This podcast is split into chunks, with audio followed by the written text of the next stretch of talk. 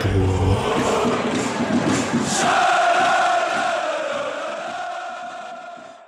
So. Delay-Test antwortet direkt.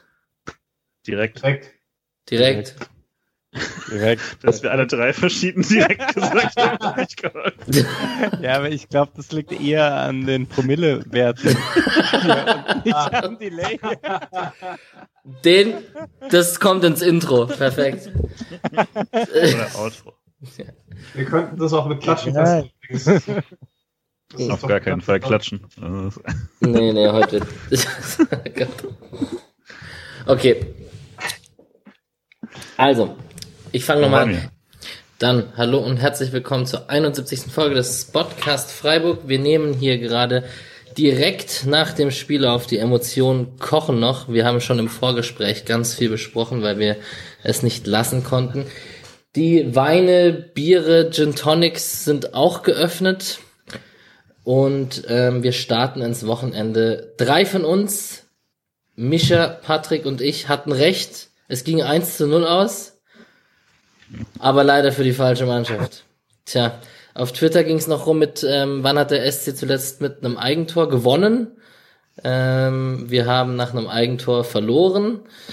Äh, ja, ich frage jetzt erstmal den Patrick. Wir sind hier in voller Runde. Hallo Julian, Patrick, Mischa. Und ich frage jetzt erstmal den Patrick, wie, was macht denn der Puls? Ähm, bisschen Runden jetzt. Ich war, also, ich war schon sehr genervt während des Spiels. Ähm, vor allen Dingen, also nicht mal unbedingt, weil ich jetzt fand, man war jetzt klar, es war enttäuschend, weil man sich gegen Bielefeld mehr erhofft. Ich fand es jetzt nicht unglaublich unterirdisch. Mich hat genervt, dass man so gefühlt nicht reagiert hat. Ähm, dass man gerade im Spiel nach vorne ähm, irgendwie ein, Sys ein System hatte, wo Streich bestimmt gute Ideen hatte vorm Spiel, aber es hat halt nicht funktioniert. Und dann hat man nach dem 0-1 gewechselt und hat wieder im System gewechselt. Es hat sich wieder nichts geändert und eigentlich geändert hat man erst mit der Einwechslung von Korn und Heinz. Und dann sah das die letzten zehn Minuten auch mal nach ein bisschen Struktur aus, ab und zu ein paar Angriffen. Und äh, deswegen war ich zwischendurch sehr, sehr genervt, weil ich mich so ohnmächtig vor dem Fernseher gefühlt habe, weil halt einfach nichts passiert ist und auch nicht reagiert wurde. Ja. Ja, Julian, wie geht's dir? Der Europatraum, soll ich dich fragen oder ist, wollen wir es Nee. einfach jetzt besiegeln? Ach, also zumindest muss man davon jetzt erstmal nicht reden. Wenn man äh, Mainz und Bielefeld verliert, dann Nee, ist vorbei. muss man das auch nicht, nicht irgendwie groß thematisieren. Ähm, ja, nee, ist schade. Also ich, bei mir war es auch so, dass ich irgendwie, ich habe mich am meisten aufgeregt in der, ich glaube, um die 80. Minute rum oder so, da habe ich nochmal so einen Schreier durch die Wohnung, als er, äh, ich glaube, als dieser Schlotterbeck-Pass, diese fünf Meter auf Gulde im eigenen Strafraum irgendwie drei Meter daneben war und Gulde noch stehen geblieben ist und so. Da habe ich mich nochmal aufgeregt, aber das war dann so eine Szene, wo ich dann auch irgendwie schon so geistig abgeschlossen habe mit dem Spiel. Ich, ähm, deswegen hatte ich jetzt noch ein paar Minuten vorher Zeit, mich zu beruhigen, obwohl es ja eigentlich knapp war bis zum Ende. Aber es hat sich auch nicht so richtig so angefühlt. Ähm, dementsprechend äh, jetzt schon wieder so halbwegs beruhigt, aber es war ein extrem ärgerliches Spiel.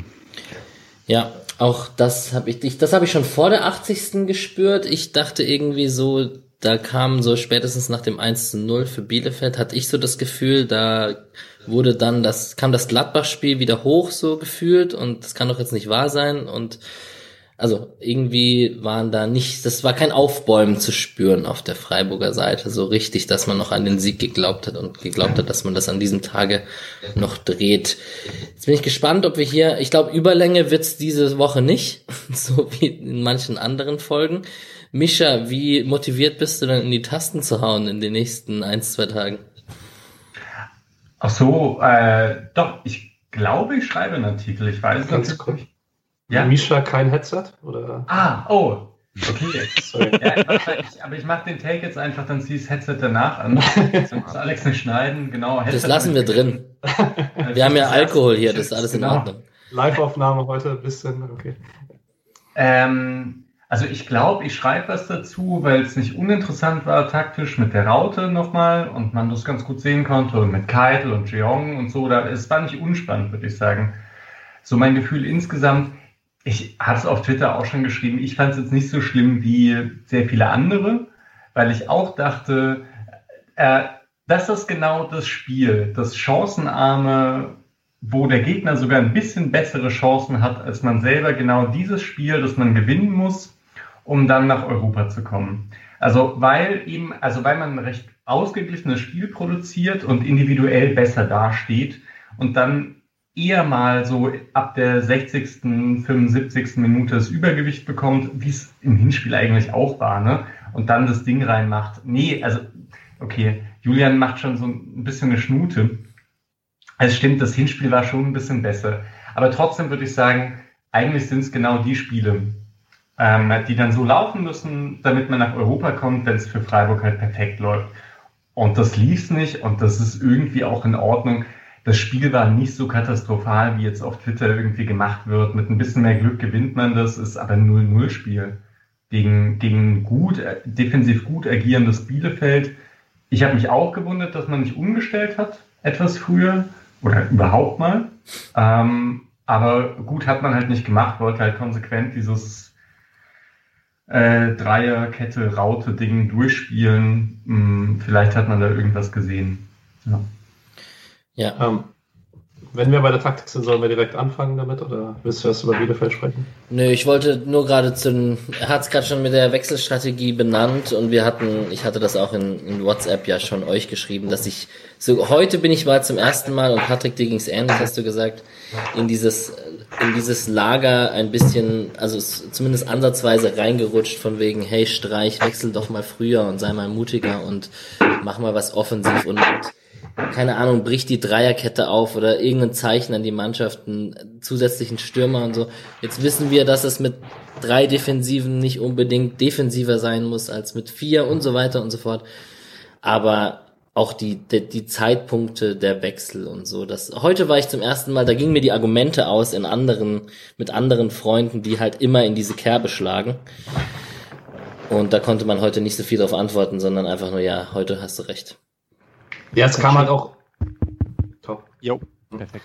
Ähm, es kam halt auch noch dazu, man hatte halt gefühlt keine Sicherheit im Spielaufbau. Ähm, man hat, also Bielefeld hat klar mit Mannbezug, äh, ist ein klar mit Mannbezug angelaufen.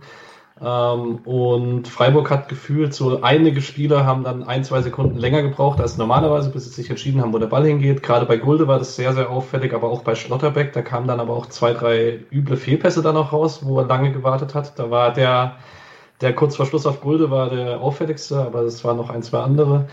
Und da hätte ich mir halt einfach gewünscht, okay, wir merken, wir kommen, wir gewinnen die physischen Duelle nicht wir kommen mit der aktuellen Spielidee halt irgendwie nicht in den Angriffszug rein, dann stell doch zumindest um auf eine 3-4-3, wo die Abläufe funktionieren. Wo jeder weiß, okay, das passiert, wenn wir das machen, das passiert, wenn wir das machen. Und es wäre relativ easy machbar gewesen mit einem Wechsel oder sogar mit dem gleichen Personal. Und ja, ich meine dazu, wir hatten es schon mal davon, als wir 5-3-2 häufiger mal gespielt haben, zum Rückstand absichern dass das 5-3-2 halt ein Problem hat, dass die Wege sehr, sehr weit sind für die Außenverteidiger, weil die ja gleichzeitig noch hinten absichern müssen, wenn sie dann weit nach vorne aufrücken. Und irgendwie war das heute für vier Spieler so, Schmid und Günther mussten einen super weiten Weg nach vorne machen und gleichzeitig ihre Seite absichern. Und wenn Santa Maria und Haberer nach vorne reingestoßen sind, hatten die auch einen super weiten Weg und mussten dann aber gleichzeitig das Zentrum wieder zumachen. Und dadurch waren ganz oft irgendwie vorne Jeong und Sadai alleine. Und dann kamen lange Bälle und für die zweiten Bälle hatte man keine Besetzung ja, ich weiß nicht. Also es gab bestimmt eine Idee. Ich bin mir sehr sicher, Streich wollte das Spiel gewinnen.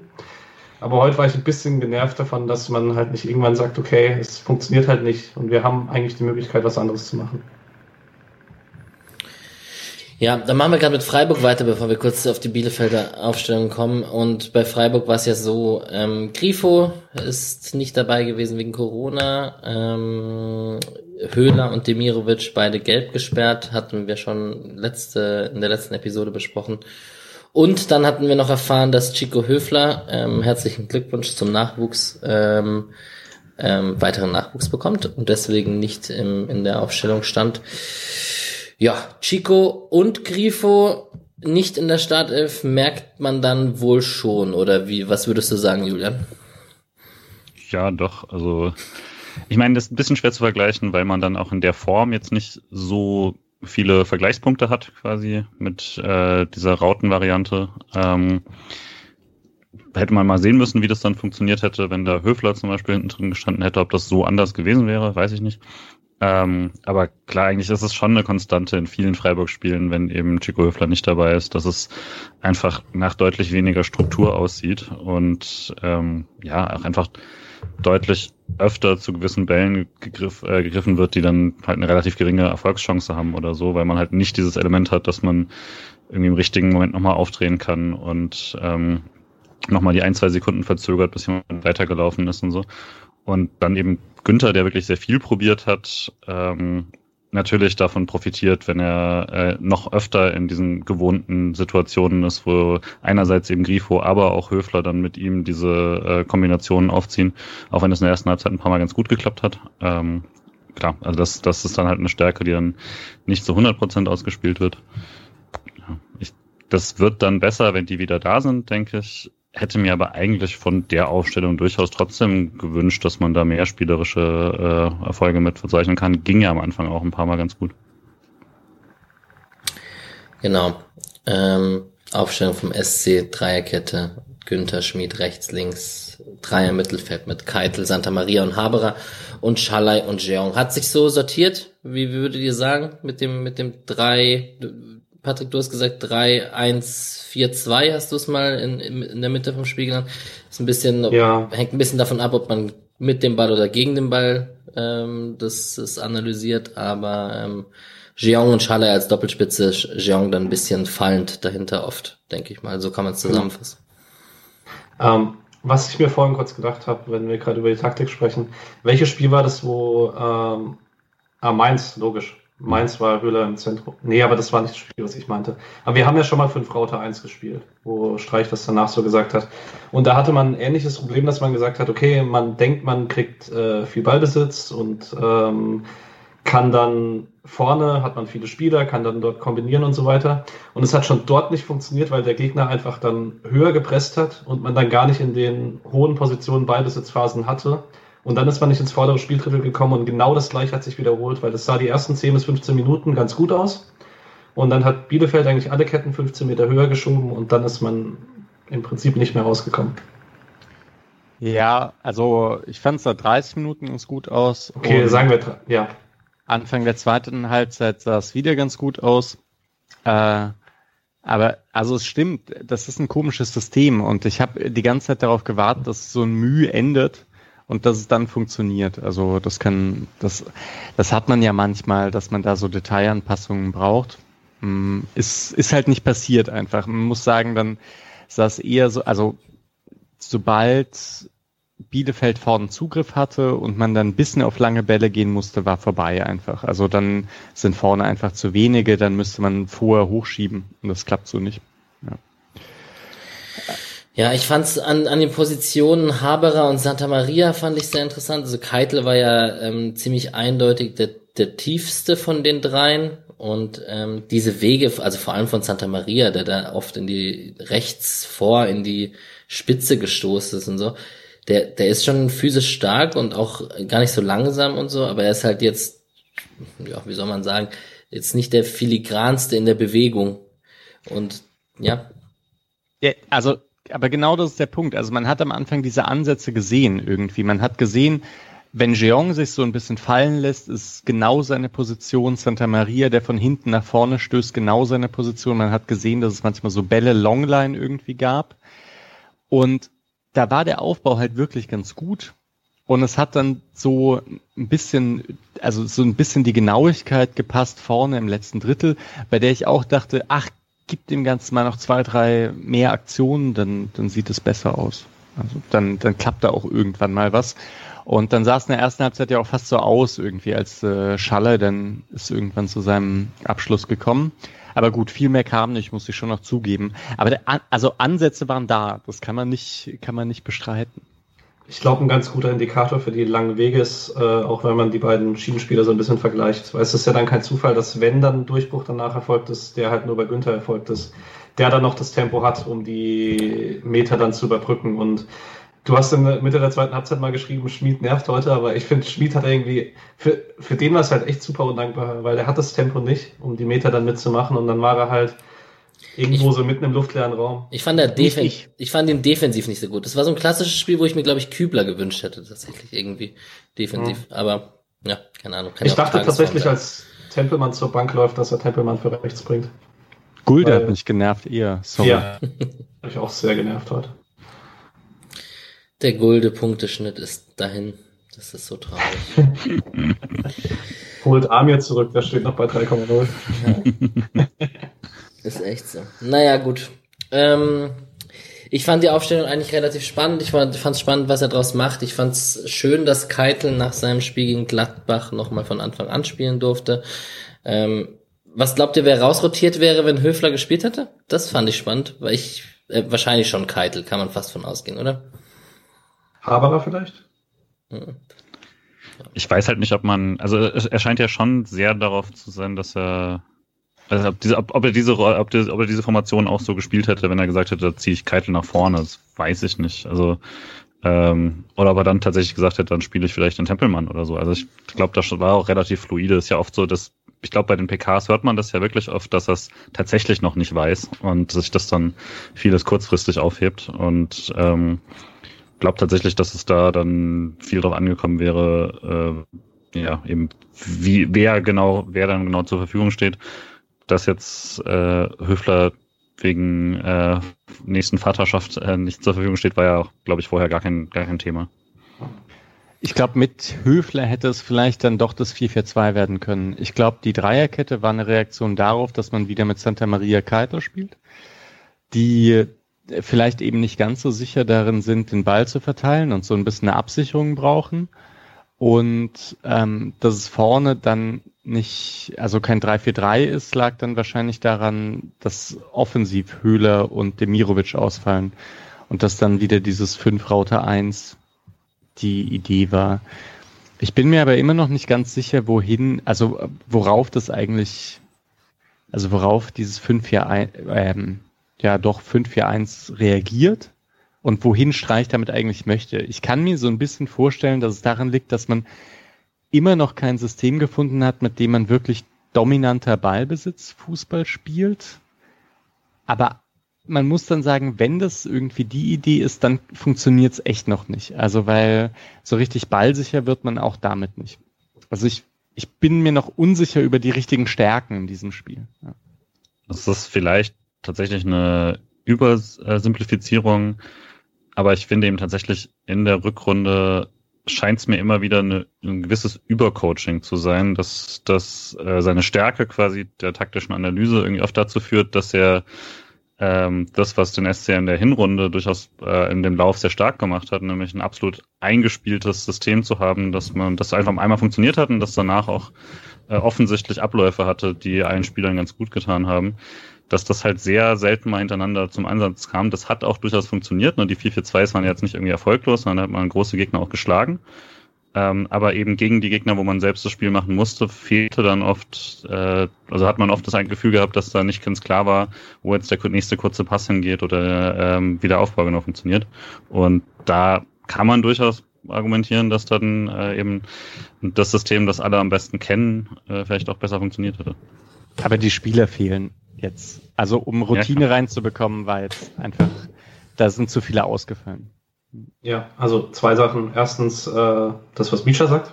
Es waren halt, nein, also, sorry, ich hatte schon irgendwie in meinem Kopf angefangen zu denken, was ich eigentlich sagen will. Ähm, zweitens ist es, glaube ich, auch so ein bisschen ähm, von Streich, also ich kann es mir zumindest vorstellen, anhand von seinen Aussagen manchmal in den letzten Jahren, dass er sich in einer abgesicherten Position, also wenn er sagt, okay, Klassenerhalt ist gesichert, eher Gedanken drüber macht, okay, wo gehen wir langfristig hin und wo können wir uns langfristig taktisch weiterentwickeln. Und ähm, bin mir relativ sicher, dass wir so ein Experiment heute vielleicht nicht gesehen hätten, wenn wir bei 28 statt 38 Punkten stehen würden. Genau den Punkt hätte ich tatsächlich jetzt auch ange angebracht, dass ich denke, dass er mit so ein bisschen Punktepolster ein bisschen Risikofreude in Experimenten und auch mal einen Keitel sich mehr eine Chance gibt oder etc. etc. Also ich, ich glaube, das, das, da ist schon was dran. Das würde ich schon Streich auch unterstellen wollen. Darf ich noch kurz was zu Keitel sagen? Ähm, weil das nicht in Spiel halt jetzt wirklich auftaucht, aber ich finde, man hat in den ersten 20 Minuten schon gesehen, dass äh, man ihm damit auch eine ziemlich schwierige Aufgabe zumutet, weil er hatte schon einen sehr, sehr großen Raum, den er defensiv abdecken musste. Und er hat gerade am Anfang hat auch häufiger mal so eine Übernahme nicht funktioniert. Dann war mal auf dem rechten Flügel, waren ein paar Flanken sehr, sehr frei, wo man gesehen hat, im Zentrum funktioniert so die Abstimmung noch nicht. Und es wurde dann aber von ihm immer besser. Und ich finde, also Keitel einer der besseren Spieler heute. Also würde ich schon positiv rausheben heute. Und dass man ihm das zutraut, ist schon ist die Rolle, die Sebastian Rudi in Hoffenheim immer gespielt hat unter Nagelsmann. Ich mochte Keitel auch heute. Ich finde es auch cool, dass man, also das Streich daran festgehalten hat. Ja, aber ich wollte jetzt auch noch mal kurz eine Runde fragen. Also wenn ihr das so als etwas experimentell gesehen habt und ich bin mir nicht ganz sicher, weil halt wirklich viele ausgefallen sind und man so ein bisschen basteln musste und die ganz sichere, ganz sichere Variante gab es einfach nicht. Aber wenn ihr das als so experimentell gesehen habt, ob ihr das dann gut findet oder eher so schlecht? Ich glaube, daran, wie es läuft. also, wenn man gewinnt, ist gut. Ja. also die, die ersten Spiele unterstreichen, die man 3-4-3 respektive 5-4-1 gespielt haben, sahen alle grauenvoll aus. Also da, ich erinnere mich an Transfermarktdiskussionen, wo jedes Mal die Hölle los war, wenn man dann vor dem Spiel wieder klar war, man spielt mit Fünferkette und das hat einfach sehr, sehr häufig nicht funktioniert. Ich weiß nicht, das, es ging mit auch dieser ultra lange. sehr defensiven Fünferkette. Genau. Ja. Teilweise, aber teilweise auch mit offensiverer Ausrichtung. Klar, natürlich der Schuster-Libero-Weg äh, war halt auch keiner, aber ähm, das hat auch lange nicht funktioniert und ähm, eigentlich so lange, bis man Günther und Schmid hatte, wenn man ganz ehrlich ist weil man dann wirklich zwei gescheite Schienenspieler hatte und es dann irgendwann besser funktioniert hat. Aber aktuell gefällt es mir noch nicht, weil ich noch nicht wirklich weiß, wo das eigentlich hin soll. Und wir hatten jetzt drei Spiele diese Saison mit dem System und die waren alle sehr mager. Also das Hinspiel in Bremen war trotzdem 1-1 auch sehr, sehr, ja, nichts zu.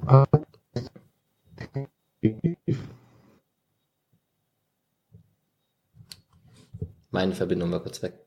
Hört man mich gut? Ja, ja wunderbar. Okay, die Zeit merke ich mir. Ähm, ja, genau. Es macht auch gar nichts, dass wir gerade ein bisschen die Reihenfolge hier im Spotcast ein bisschen über den Haufen werfen und jetzt erstmal über Freiburg und Taktik und so gesprochen haben, weil hinten raus fallen ja ein paar Sachen weg mit Bundesliga und anderen Spielern und ausgeliehenen Spielern. Da können wir ja gar nicht drüber reden jetzt hier, wo wir am Freitagabend aufnehmen. Ähm, eine Personalie, wenn wir schon bei den Personalien und der Freiburg-Aufstellung sind, ist Yannick Haberer und da würde ich tatsächlich den Mischer-Move machen und eine Frage in die Runde stellen. Ähm, für mich. Machst du das nicht laufend? Mit Yannick, bei Yannick Haberer? Nein, Fragen, Fragen stellen. Ach so, als Moderator meinst du? Ja, das, das ist ein korrekter Einwand natürlich. Aber Yannick Haberer ähm, hat zweifellos seine Qualitäten und ist polyvalent auf ganz vielen Positionen und so weiter und so fort. Das kennen wir alles von ihm. Aber für mich ist er immer noch nicht der alte, der frühere, gefährliche, auch torgefährliche Box-to-Box-Player und so. Irgendwas fehlt und irgendwas stört mich und irgendwie so einen richtigen Mehrwert bringt er oft gar nicht so krass. Seht ihr das anders? Also ich mag Haberer total gerne. Seiter in Freiburg ist einer meiner Lieblingsspieler, weshalb ich auch irgendwie über das Theater immer probiere, ein bisschen drüber wegzusehen, weil ich ihn halt sehr, sehr gerne mag. Aber das war heute schon.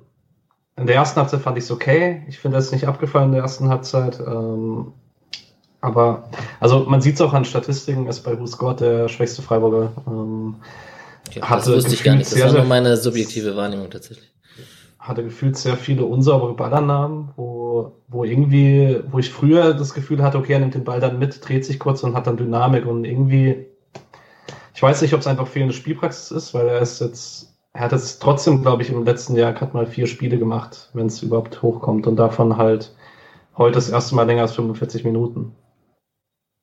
Hm. Ah, nee, warte. Frankfurt war länger. Frankfurt war länger, sorry. Trotzdem ein guter Punkt, würde ich sagen, dass er wirklich nicht so viel gespielt hat und bei so einem Spieler wie Haberer ist dieser Grad zwischen hat keine Schwächen oder hat keine richtigen Stärken immer sehr schmal. Ich fand ihn heute jetzt auch nicht so gut, aber andererseits ist eben, wenn man dann dieses System mit Raute spielen möchte, er oder Tempelmann. Also, ja. den ich gut fand, als er reinkam.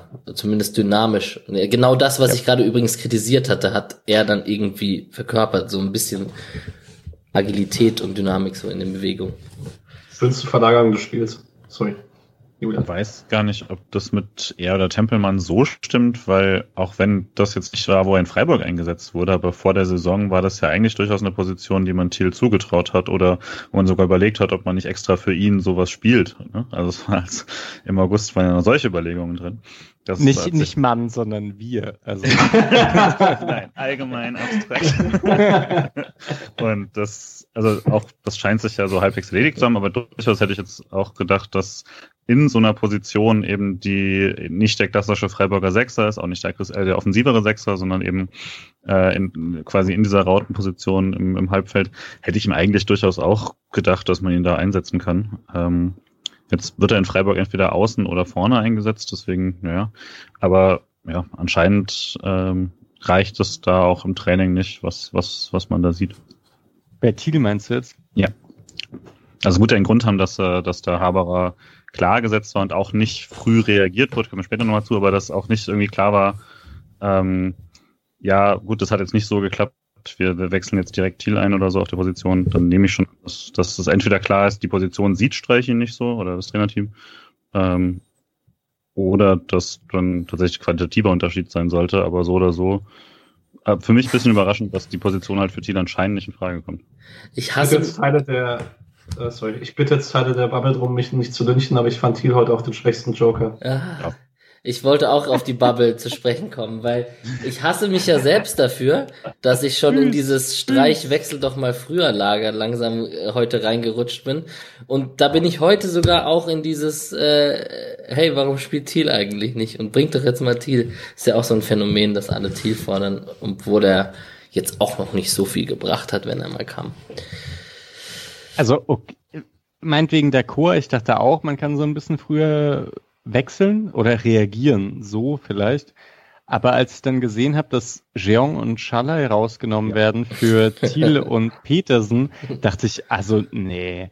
Jetzt, ich fand die beiden nämlich gar nicht schlecht. Also die waren halt sehr oft sehr isoliert einfach, aber ich fand beide eigentlich okay und dachte dann, nee, das Gesamtsystem passt jetzt nicht so. Jetzt stell halt um auf 3-4-3, bring einfach für Haberer Petersen oder meinetwegen Thiel, ist mir auch egal. Und dann schauen wir mal, was passiert. Und wenn es immer noch nicht klappt, dann stell um auf 4-4-2 und hau nochmal irgendwie den nächsten rein. So. Ja. Aber als die beiden dann ausgewechselt wurden, war ich schon auch etwas, äh, ja, fand ich schon schade ein bisschen. Also ich habe mich beim Wechsel lauter aufgeregt als beim Gegentor. Weil da, ja, also es, war, es waren schon die zehn Minuten vor dem Gegentor waren wirklich schlecht. Die zehn Minuten vor dem Gegentor waren, finde ich, so ziemlich, also zehn Minuten vorher und zehn Minuten danach waren so die 20 schlimmst, schlechtesten Freiburger Minuten, finde ich. Schlecht ist so okay, aber so ja. schlecht war es. Nein, aber also, ja. es, hm. es war so, man hat dann sehr viele Zweikämpfe verloren, ist gar nicht mehr irgendwie ins gegnerische Drittel gekommen, bis auf einen Angriff. Und ich habe mir da schon davor gedacht, eben, da hatten ja Alex und ich auch schon geschrieben, heute fühlt man sich so ein bisschen dem Lager zugehörig, jetzt mach doch endlich mal irgendwas anderes.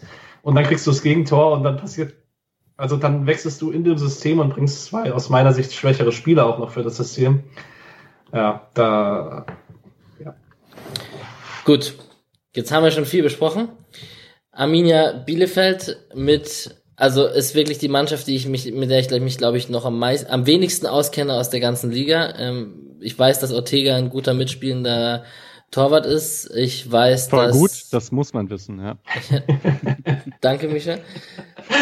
An dem, um den es ein Bayern-Gerücht gibt. Ähm, ich weiß, dass sie mit Joachim Nielsen einen schwedischen Innenverteidiger haben. Natürlich weiß ich das. Da weißt du mehr als viele andere. Genau und äh, mit Klos einen bulligen Stürmer, der einigermaßen viele Tore in der letzten Liga geschossen hat. Und dann wird's auch schon dünn. Doan ist ein toller Fußballer, das hat man schon in der Hinrunde gesehen. Ähm, was habt ihr was zu Bielefeld beizutragen? Patrick winkt schon. Ähm, Okugawa war wichtig im Winter, weil man damit neben Doan einen zweiten spielstarken Spieler hat. Eigentlich hat man mit Flapp noch einen dritten. Man hat sich heute aber für sehr viel Physis mit Vogelsammer entschieden. Ähm, der heute aber vor allen Dingen durch Physis aufgefallen ist, nicht unbedingt durch einen guten Torabschluss, obwohl er in den letzten Zweitligasaisons eigentlich immer zweistellig genetzt hat, egal ob für Heidenheim oder für Bielefeld. Ähm, ah, und sonst, ich bin. Heidenheim, stimmt. ansonsten bin ich halt eigentlich ein riesiger Arne Meyer-Fan, der das aber irgendwie bei Bielefeld nicht so richtig zeigen konnte, aber jetzt unter Krämer ein bisschen besser reinkommt. Arne Meyer, ganz kurz, Grüße an den Big City Club, Tommy, hat sich ultra krass aufgeregt, dass der sich so gefreut hat über den Sieg, weil der noch offiziell zu Hertha gehört und das natürlich und das natürlich im Abstiegskampf ein bisschen äh, schwierig ist. Ja, Interessant. Musste ja. ich kurz erwähnt haben. Und eine Sache. Ja, in Berlin, also das war, ich habe ein paar Nachrichten bekommen, so euer Ernst, so. Ja. Aber also bei Arne Meyer, ich weiß auch, der hatte halt mal, also der galt immer als Riesentalent.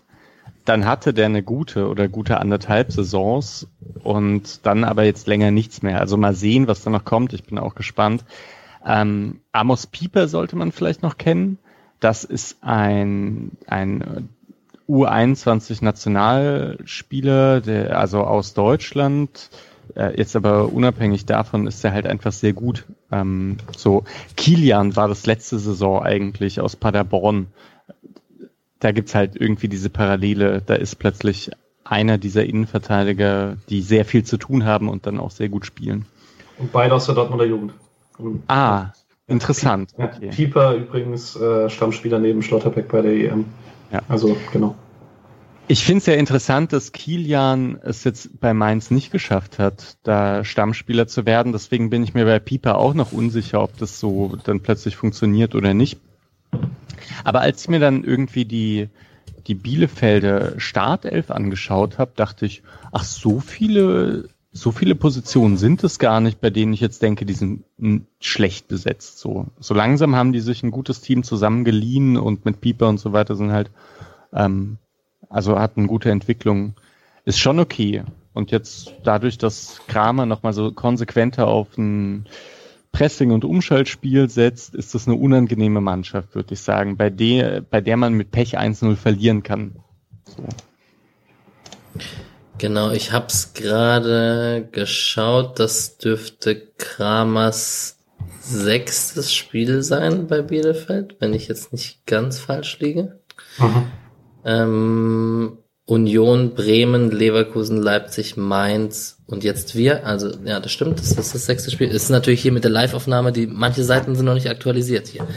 Eine halbe Stunde, dreiviertel Stunde nach Abpfiff.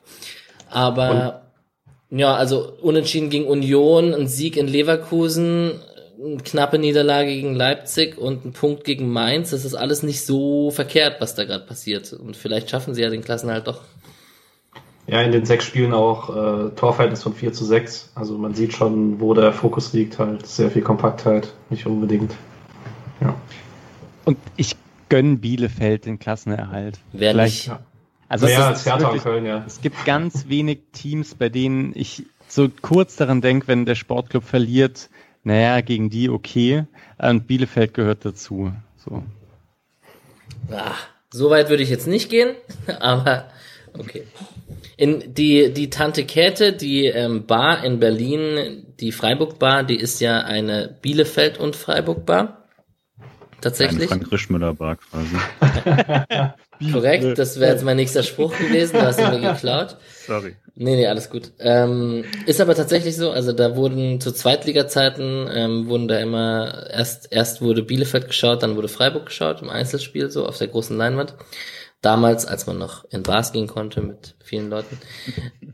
Ähm, ja, das wäre jetzt auch ein Erlebnis gewesen, wo ich heute in der Tante Käthe, heißt die nette Bar, mir gerne ein paar Weizen reingeschraubt hätte mit den Bielefeld-Fans und dann traurig gewesen wäre. Naja, kleine Anekdote hier zu Berliner Corona-Zeiten. Ja, das war's eigentlich zu Bielefeld, oder? Ich weiß nicht, ob wir da noch weiter drauf eingehen sollen. Wir hüpfen einfach in die Highlights und äh, besprechen den Rest anhand der Highlights. Das macht wahrscheinlich am meisten Sinn. Urbu, der, der gibt Gas, der hat mir wieder ein paar ähm, äh, während dem Spiel ein paar seine Beobachtungen geschickt. Ich versuche die, liebe Grüße, vielen Dank, ab und zu zu passenden Momenten einzubauen. Dann haben wir hier quasi eine fünfte Meinung. Ja, womit wollen wir anfangen? Patrick. Ich habe noch eine Frage. Werden wir in den nächsten drei Saisons einen Spieler leben, in dem nicht erwähnt wird, dass Schmid jetzt der Rekordfranzose in der Bundesliga ist? Ah, wurde es gesagt, echt? Ja. Gar nicht mitbekommen. So, Hagemann hat es auch gesagt. Es wird in jedem Spiel gesagt. Es wird auch in jedem gesagt werden, weil niemand kennt Freiburg und man muss ja irgendwie dann für die anderen Fans irgendwie einen Service bieten. Dann, dann machen wir doch ein neues Trink-Shot-Bingo für die neue Saison, wo das Safe eine von 25 Kacheln ist auf jeden Fall. Bin mir nicht sicher, wie lange Schmied noch, äh, ob drei Saisons nicht ein bisschen hochgegriffen ist für, ah. für den SC. Ja. Ich äh, finde halt eigentlich krasser, dass Schmied der Typ ist, der die meisten direkten Freistöße in der Bundesliga reingezwirbelt hat und noch aktuell Spieler ist. Und dafür sehr wenig schießt. Ja. ja, genau, mit Griffe in einem Team. Also, das ist eigentlich krass, das müsste man Leuten erzählen. Nicht, dass er Franzose ist, das interessiert keinen Menschen. ähm, Kommentar von meiner Freundin, was macht denn der Knasti bei euch da rechts hin? Aber gut. Äh, aber ist ja eigentlich ein ganz guter Start äh, in, die, in die Partie, weil ich glaube, ganz am Anfang war das direkt mit der äh, Schmid-Santa-Jeong-Kombo. Ähm, die, äh, die Santa dann in, in guter Position in den Strafraum bringt und mit gleich Doppelhacke. Also es sah direkt spielerisch eigentlich richtig mutig aus und sah so aus, dass ich mir dachte, okay, cool, hier nimmt man die Energie vom Gladbach-Spiel mit aus der richtigen Halbzeit. Ähm, und dann vielleicht auch gleich das Problem, wenn man so weit gehen will, mit, der, äh, mit Santa Maria auf der Position, dass er dann im Gegensatz zu jemandem wie Schaller, wenn er da im Strafraum ist, äh, da nicht die Technik hatte oder die, die feinen Füßchen, äh, um daraus wirklich viel zu machen, weil er dann wirklich ganz seltsam einfach zur Torauslinie getribbelt ist. Ähm, und das nicht das einzige Mal in dem Spiel. Äh, aber die Kombination selbst war richtig Zucker und da dachte ich, das fängt eigentlich sehr, sehr gut an.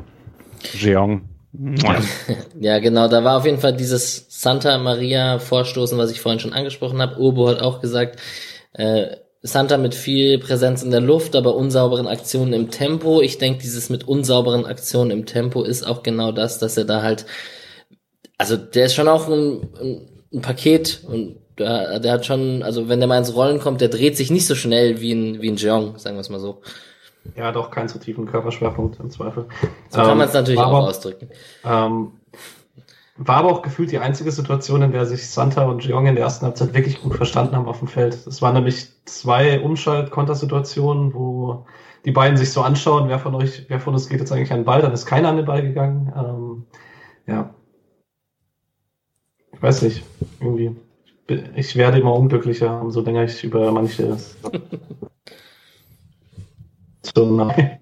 Ja, es ist, also, das ist jetzt im Nachhinein kann man wirklich sagen, mit Santa Maria, es hat nicht so gut geklappt, wenn er nach vorn gestoßen ist, weil der eben zwei, drei Situationen hatte, wo er den Ball so verstolpert. Andererseits muss man sagen, es war nichts falsch gedacht in dieser Situation. Er wollte den Ball dann halt, also er hat gemerkt, er kommt zu schnell zur Torauslinie, will den Ball ablegen, er trifft den nicht perfekt, fertig.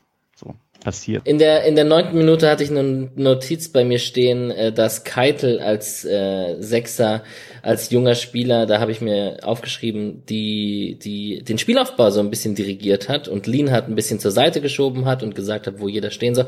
Fand ich sehr bemerkenswert in dem Moment, weil Lean hat ja der unangefochtene Stammspieler ist und Keitel da der Junge ist und fand ich cool, fand ich ein schönes Zeichen so, dass der das macht und sich das traut. Finde auch generell, das ist eine Position, wo du dieses Selbstvertrauen auf jeden Fall brauchst. Also wenn du auf der Sechser-Position in Freiburg nicht irgendwie das auch an dich reißen kannst und Leute dirigieren kannst, dann funktioniert es bei Streich nicht. Und deswegen fand ich das auch, hatte ich mir auch notiert und fand ich auch sehr gut. Äh, und das ist, es kommt ja sehr überraschend, dass er jetzt mehr oder weniger aus dem Nichts plötzlich äh, wieder spielt. Und dafür sah das auch wieder, fand ich, ziemlich ordentlich aus. Auch wenn Sachen, die Mischa letzte Woche schon angesprochen hat, teilweise immer noch so waren, äh, fand ich das schon insgesamt ziemlich gute Auftritte.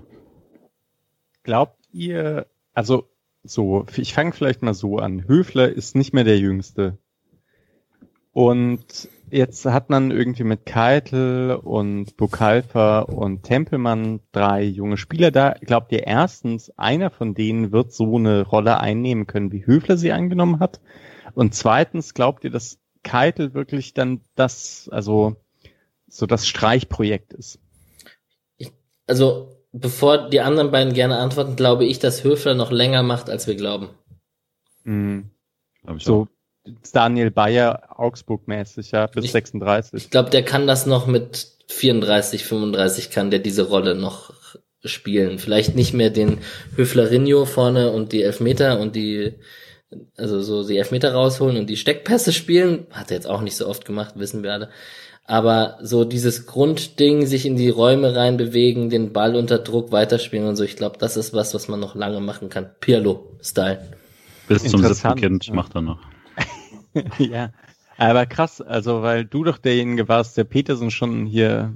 Ja, das ist aber positionsabhängig. Ja. Also ich kann das auch noch länger auf meiner, mit, selbst mit Corona-Bäuchle kann ich im, in, in der Kreisliga noch auf meiner Sechser-Position mich clever rumbewegen und durch Stellungsspiel bist, überzeugen. Du bist Sechser oder was? Ich bin äh, Sechser, Achter, ja, schon. Aha, ja, ja. krass. Ähm, ja, ich, ich denke, man braucht halt irgendwann auf jeden Fall einen Ersatz für Santa wahrscheinlich, weil da dürfte die Wahrscheinlichkeit höher sein, dass er nicht ewig in Freiburg spielt. Auch wenn man aktuell sagen muss, aktuell bewirbt er sich nicht für Höheres. Ähm, aber er hatte eine längere Phase, in der, also Ende, nach ein paar kurzen Anpassungswochen war das Ende der Hinrunde oder beziehungsweise Ende 2020, Anfang 2021 hilft besser mit Jahreszahlen, sah das ziemlich gut aus, finde ich. Da hat man auch in vielen Spielen gesehen, okay, da kann das hingehen. Seit der Knieverletzung ist es nicht mehr auf dem Niveau. Also die letzten Wochen fand ich ihn eher schwach. Also aktuell kann er nicht das zeigen, was man von ihm braucht. Würde ich schon, da kann man dann, natürlich ist es unfair, ihn nach der Ablöse zu äh, beurteilen, aber man kann schon davon ausgehen, dass man einen Schlüsselspieler verpflichtet hat und der ist ja im Moment nicht. Ja, ich, also ich würde ein bisschen widersprechen. Also ich gehe einmal mit, der war schon Stärke und aktuell könnte man sich vorstellen, ihn zu ersetzen. Aber wenn man sich so die komplette Saison anschaut, das ist ein Spieler auf der 6, ganz schwierige Position. Und da hat er überwiegend sehr gute Spiele gemacht. Und ich, also, ich glaube, ohne Santa Maria wäre die Saison schon hart geworden mit Keitel häufiger verletzt und Haberer kommt erst spät und so weiter. Da ist, da ist Santa Maria dann doch irgendwie sicherer als andere Spieler. Ne? Ja, okay, ich sag jetzt noch kurz, äh, Patrick hat häufiger genickt, während ich es gesagt habe. Ich habe ihn nur ergänzt, äh, nicht widersprochen. Die Leute sehen uns nie hier. Wie, also muss man vielleicht nochmal bei diesem Podcast sagen, wir sehen uns ständig und wir nicken oft, wenn der andere was sagt und so. Ja. Deswegen haben wir auch so einen unglaublich guten Redefluss, weil wir uns Handzeichen geben und äh, Julians Burg irgendwo aus dem Süden im Hintergrund betrachten wahrscheinlich. Julians Handzeichen gehen manchmal unter, weil er immer diesen blöden Hintergrund verwendet. Und dann über, über Substanz. äh, aber um zurück zum Spiel zu kommen, ähm, grad, also gerade in dieser Anfangsphase hat, äh, hat der Santa Maria noch ähm, ich, ich spring ganz kurz davor und bring's dann zurück. Ähm, ich finde es ganz, sorry, ich finde es ganz hervorragend, dass Julian diese Rolle des Tempo äh, Einforderns übernommen hat. Dann muss ich das nicht immer ganz böswillig tun. Weiter so. Los jetzt. Hat ja direkt nach einer Viertelstunde äh, nochmal eigentlich die beste Chance für den SC eingeleitet, nämlich dieser Einwurf, eigentlich total harmlose Situation auf Santa Maria, ähm, der daraus dann diesen Flachball in die Mitte spielt, durch drei Bielefelder durch, wo ich nicht genau weiß, ob es ein genialer Pass war oder einfach ein bisschen schläfrig von Bielefeld, aber kann ja auch beides sein. Das war auf jeden Fall gut und Schaller trifft dann den Ball nicht so richtig, aber er wird gerade dadurch sehr, sehr gefährlich. Und das war, glaube ich, die Situation, die ich mir, als ich in Halbzeit gesehen habe, nochmal am meisten geärgert habe, weil der rollt eigentlich erst ziemlich genau auf Pfosten, könnte reinspringen und durch den ganzen Spin, den er hat, dreht er sich dann leider raus. Ähm, das war eigentlich die, die äh, größte Freiburger Chance in der Situation, auch wenn eher ein bisschen Zufallsprodukt in der Art, wie dann der Schuss entstanden ist. Äh, aber fand ich eigentlich auch mal sehr gut, dass man ähm, da aus, aus sehr wenig mit bisschen Tempo ähm, da eine große Chance hat entstehen lassen. Ich bin ja ehrlich, bis ich die Wiederholung gesehen habe in der Halbzeit mit dem Spin, äh, dachte ich auf den ersten Blick, boah, ist der Rasen scheiße, weil der rollte so gerade auf den Innenpfosten zu und dann ist er am Tor vorbeigerollt. Aber ja. War das genau, das war in der 17. Minute, was Julian gerade angesprochen hat. Ich habe noch ganz kurz so, da mhm. gab es auf jeden Fall einen Schuss von Vogelsammer, wo er sich um Schlotterbeck rumdreht. Es gab einen Kopfball von Vogelsammer noch nach einer Flanke von rechts. Ähm, Spieler kann ich euch leider nicht sagen. Brunner. Hm? Ja. Ich glaube generell bei der Szene da, wo er, wo, wo er zum Schuss kommt, das war tatsächlich eine Szene, wo ich dachte, boah, da fehlt es aber wirklich auch an, an Einsatz vom SC. Also da muss man dann nicht über Taktik äh, diskutieren, sondern das waren wirklich vier Kopfballduelle, die man nicht nur verloren hat, sondern das ist okay, das passiert mal auch in so Situationen, wenn du jeweils schlechter zum Ball stehst, sondern in der teilweise zwei Leute äh, jeweils sich angeguckt haben. Und in anderen Spielen hast du dann eher, das kann dann auch mal schief gehen, aber dann springen eher zwei Leute zu viel rein. Und da war es dann wirklich, dass man, dass man acht Sekunden lang alles verloren hat, was ging. Und dann kommt ein freier Schuss zustande bei Bielefeld landet er dann genau bei Müller und dann, ist, dann denkt man nicht weiter drüber nach. Bei anderen Mannschaften sollte der dann eher Richtung Eck kommen und dann redet man darüber, was für ein fürchterliches Abwehrverhalten das war. So vergisst man es relativ schnell, aber das war schon eigentlich eine richtig beschissene Szene. Äh, unter, also vor und hinter freier Schuss bitte dicke Anführungszeichen. Ja, setzen. also er kommt zum Schuss quasi äh, nicht allzu bedrängt, so eher gemeint. Also der da, ist noch jemand zwischen Tor und ihm, aber der Schuss ist nicht, ist nicht, äh, ist jetzt nicht, dass jemand, jemand ihm, ihm in den Hacken steht oder so. Hey, da steht doch einer direkt vor ihm. ja, aber nee. er kommt ja so, er kommt ja direkt aufs Tor. Also der, der Schuss ja, ist ja, ja nicht. Das ist okay, ja. Aber ja. da steht trotzdem jemand direkt vor ihm und er schießt um ihn herum praktisch Volley. Äh, du hast recht, da, da, da werden drei, vier Kopfballduelle vor verloren, ist auch ist sehr, eine sehr unglückliche Szene. Ja, da hat mir ein sehr erzürnter Urbu auch geschrieben, 14. Minute, jedes Kopfballduell verloren, was soll das? Genau, und ähm, genau, zur Chance von, äh, die du gerade angesprochen hast, von Santa Maria, die links vorbeigemurmelt ist, da hat er geschrieben, Müller hätte den reingeguschtelt wirklich mit dieser Wortwahl. Also das Zitat. Ach so, hier bayerischer Müller. Der bayerische Müller hätte ah, das der. von den von äh, Schalay hätte er reingekuschelt. So. Ich glaube nicht. Ich, das sind nicht die, das sind nicht die Chancen, die Müller macht. Okay.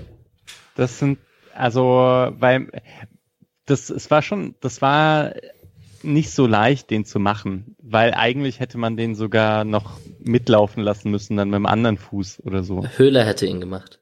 Mhm. Höhle, äh, klar, Höhle hätte ihn gemacht.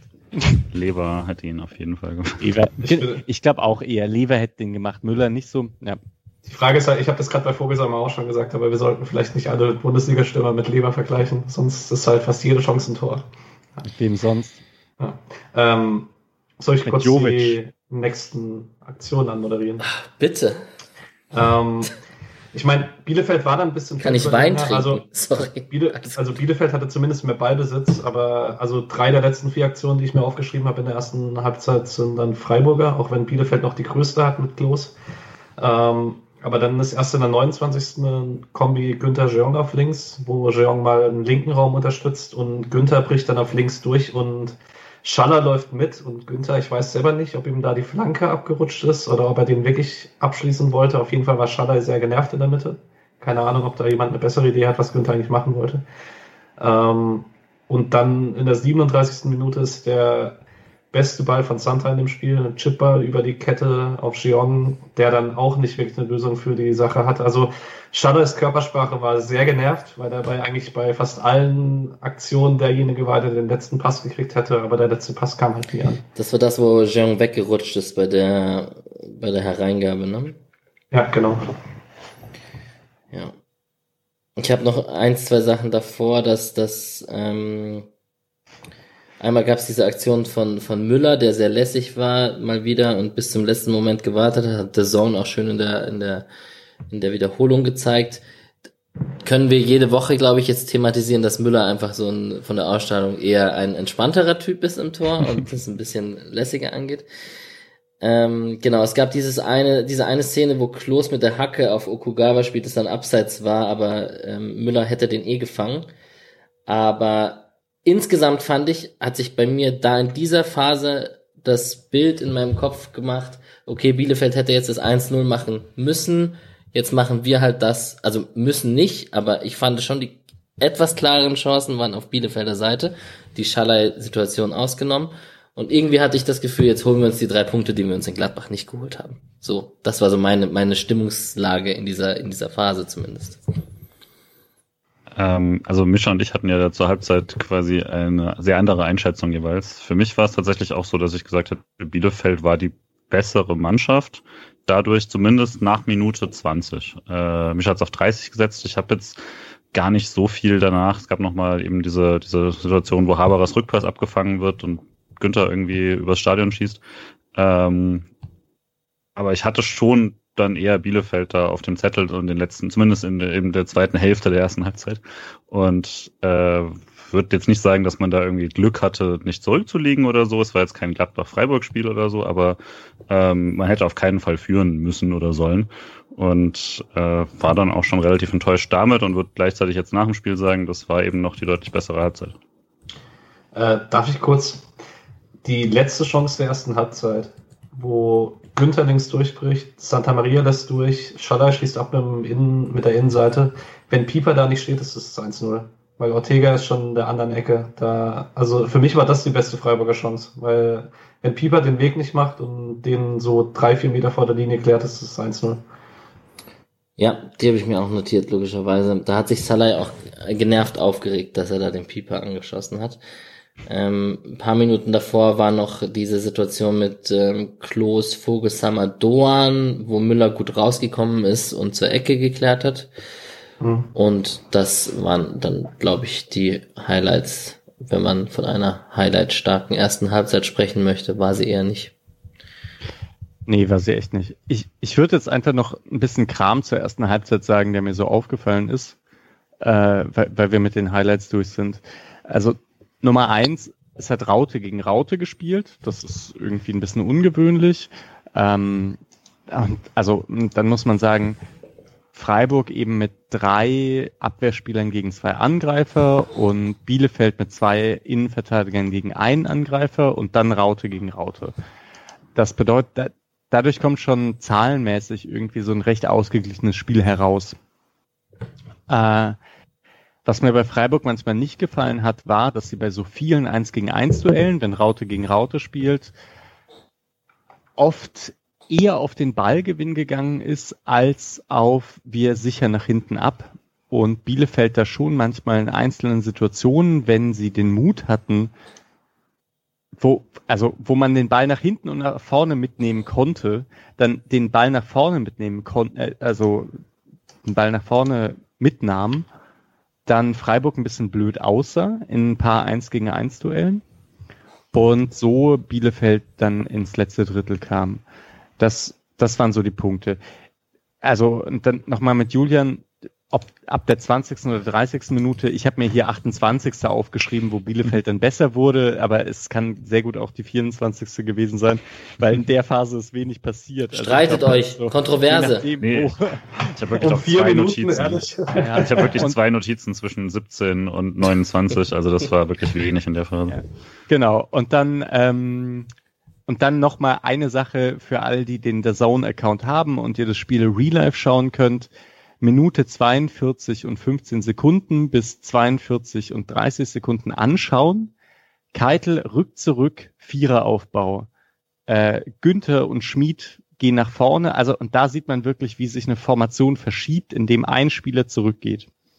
Ähm, ja, also das nochmal zu dem, weil ich in meinem Blog manchmal schreibe, flexibler Aufbau, manchmal Zweieraufbau, manchmal Dreieraufbau, manchmal Viereraufbau. Was mit Viereraufbau gemeint ist, sieht man bei 42, 20, so in etwa. Ja. Genau, und das war eigentlich der Kram auch von der ersten Halbzeit von meiner Seite. Äh, genau zu der Szene noch da auch ganz hübsch, weil wir es vorhin drüber hatten. Keitel macht da die Notizen, äh, macht da die Anzeige quasi, äh, zeigt das, glaube Anlin hat, ich weiß nicht mehr genau, aber zeigt auf jeden Fall an, was er jetzt machen möchte und lässt sich dann da rein zurückfallen. Also wie ihr vorhin schon gesagt habt, das war äh, sah relativ selbstbewusst aus, wie er das dann dirigiert.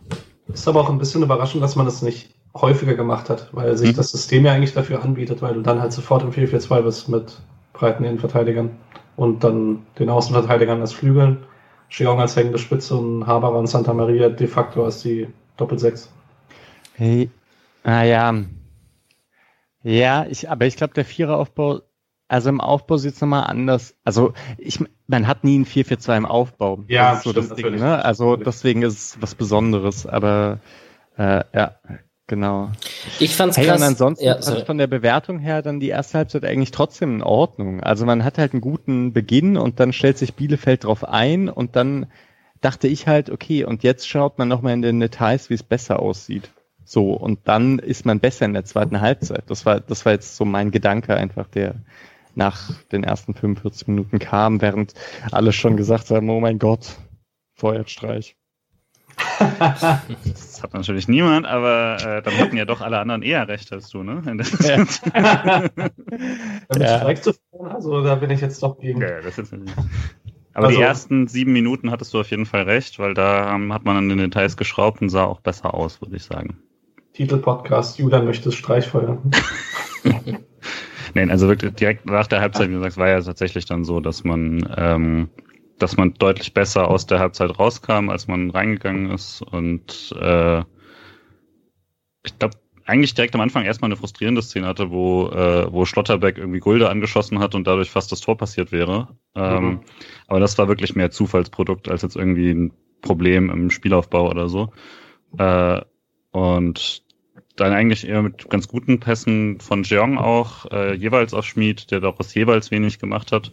Äh, ich glaube, da war dann auch die Szene, dass es so ein bisschen frustrierend war, in der, äh, da gerade Schmid zuzuschauen, weil Jeong hat da sehr, sehr viel probiert, auch am Anfang wieder der zweiten Halbzeit war er offensichtlich sehr motiviert, hat sich sehr tief fallen lassen, hat es von vorne probiert ähm, und hat das eigentlich auch ganz gut gelöst, aber da kam dann leider ein bisschen zu wenig von den um ihn rum.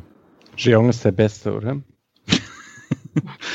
habe ich ja, jetzt gesagt. also, so, sorry Patrick, ich habe dein Handzeichen gesehen. Ähm, es gab ganz am Anfang diese Schalai-Kopfballverlängerung, also ganz am Anfang der zweiten Halbzeit, Schalai-Kopfballverlängerung auf Jeong, wo dann Jeong wild in zwei Mann reindribbelt und sich halt körperlich einfach nicht durchsetzen kann da an der Grundlinie.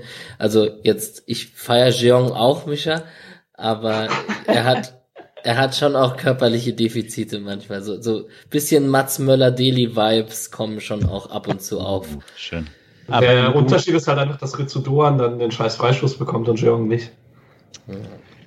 Okay, ja, Nein, ja. der Schiedsrichter war okay. Ach so, nee, das muss man vielleicht hier, äh, weil wir nie über Schiedsrichter sprechen, sehr, sehr schöne Leistung, oder? Ja. Viel laufen lassen in einem ordentlichen Situation, also in, in einem ordentlichen Spiel, ja, hat mir ich fand nur, also der Freistoß vom 1-0, der Freistoß, der dann zur Ecke führte, war für mich wirklich keiner. Egal, was Haberer mit der Hand macht. Das ist mit seiner Linie kein Freistoß. Kommen wir dazu ja noch nachher, aber. Ja.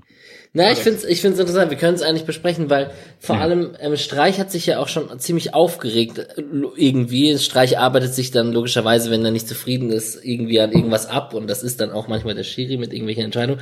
Ähm, zum Beispiel auch am Ende, wo das Ziel von das, das Ziel von Foul, das Foul von das Foul von Thiel gepfiffen wurde, der das nicht verstanden, also ganz jetzt, wir reden jetzt von der Nachspielzeit und so. Mhm. Und ähm, das Haberer Foul habe ich aber auch eher gesehen, tatsächlich. Da habe ich auch in die Gruppe geschrieben, dass der Arm so draußen ist und der er schiebt ein bisschen. Und selbst wenn er ihn dann nicht mit voller Gewalt umschubst, wenn er den Arm halt so bewegt, sieht es halt für jeden Schiedsrichter so aus, als ob er weggeschoben wird. Ich glaube auch einfach, also von in Realgeschwindigkeit sieht's aus wie ein Foul. Es ist kein Foul, es ist eine Fehlentscheidung, aber das ist super schwer zu sehen, weil, nee, ist wirklich eine, weil äh, unten, ich glaube da wirklich, er schaut auch mehr auf den Fuß und da sieht's, äh, da sind zwei Leute um ihn rum und er fällt da äh, so genau hin. Das ist gar, das war auch nicht schlimm oder sowas. Hätte man jetzt, ich würde sagen, wenn das jetzt eine BA-Entscheidung wäre, wäre es nicht irgendwie passiert, äh, wäre es nicht gepfiffen worden. Aber das finde ich jetzt nicht schlimme Fehlentscheidung oder so, sondern das, das ist super schnell, er trippelt da durch und in Realgeschwindigkeit hatte ich überhaupt keine Zweifel dran. Also da gehen so Leute hin mit einer genauen Tritt- und Schubsbewegung, die genau aussieht, wie es aussieht, wenn man jemanden fault. Und dann äh, sieht man in Realgeschwindigkeit, dass er nicht getroffen wird. Aber ja, also fand ich jetzt nicht schlimm, dass es das pfeift, bisschen bitter, aber hat mit dem Tor auch nichts zu nee, tun. Richtig. Ganz kurz, aber also um hier Colinas Erben Fallmuster gibt's da, ne? Oder Fallbewegung oder keine Ahnung. Also man sieht schon ziemlich genau, Doan fällt jetzt nicht, also der lässt sich nicht fallen. Ich glaube, der fällt wirklich wegen dem Schubser. Bei Schubsern ist es halt ganz schwierig, immer zu entscheiden, wie stark war der so. Aber und ich finde aber, wenn man also wenn man nicht auf Haberers Arm schaut, wie der rausgeht, sondern wenn man auf Doans Fallen schaut, wie der zu Boden geht, sieht man dann doch, dass ich glaube, der Schubser ursächlich war fürs Fallen. Also Deswegen finde ich es in Ordnung. Ralf Gunisch war Verteidiger in der Bundesliga und hat gesagt, das war kein Freistoß und damit seid ihr überstimmt. Ralf Gunisch. Nein, ähm, wir die haben nie von Raute gesprochen übrigens. Ja. So gut der das letzte Mal mit äh, hier zig Dingens irgendwie hantiert hat, haben die 343 angesagt von Anfang an und dann ist nichts passiert. Oh, Darf ich kurz zurückspringen? Ähm, 52. Weil ich okay. ähm, Macht weiter. Okay. Ähm, ich finde diese, ich muss unterbrechen. Ich finde diese Aufnahme sehr, sehr gut. Die bleibt genauso, da wird nichts rausgeschnitten. Außer ähm, das jetzt? Nee, nee, genau das bleibt auch natürlich drin. Und ähm, wir schaffen es selbst bei einer frustrierenden 1-0 Niederlage eine richtig lange Episode zu machen. Finde ich ja, hervorragend. Ich auch, dachte ich auch schon so, es wird wieder einen am Stund. äh, kurze Frage. 52. Schaller ist links durch und spielt diese butterweiche Flanke. Ähm, und warum geht Santa Maria mit dem Fuß hin? Ich verstehe es nicht. Also er muss eigentlich nur hochspringen und kann köpfen. Und äh, er bleibt irgendwie stehen und geht mit dem Fuß hoch. Da, ja ich bin mir wirklich, ich meine, wir machen den Witz häufiger mal, aber ich bin mir sicher, Petersen hätte den gemacht. Weil die Flanke kam on point. Also besser kannst du den aus der Position nicht flanken. Äh, die Flanke war wirklich extrem gut und äh, mein Vater hat dann später sehr schön geschrieben, Santa mittlerweile gefährlicher vor dem eigenen Tor. Äh, tatsächlich leider in der Situation war. Äh, die Flanke war auch wirklich gut, weil es sagt in zwei gegen eins Situationen im gegnerischen Strafraum durch eine Flanke. Nilsson macht's aber auch einfach wirklich sehr gut. Mhm. Äh, Alex, Alex Mann, äh, dementsprechend. Jo schade. Joachim. Ja. Ich hole mir mal trinken Nachschub. Gut.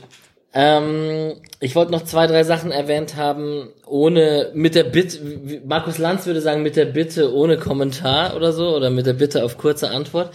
Ähm, 48. Minute gab's Schlotterbeck gegen Klos, Kopfballduell, die sind zusammengerasselt. Also wir müssen jetzt nicht über Concussion-Protokoll oder irgendwas reden, aber. Nur bei Klos. Nur bei Klos, nicht bei Schlotterbeck in dem Fall, oder wie? Ja. Okay.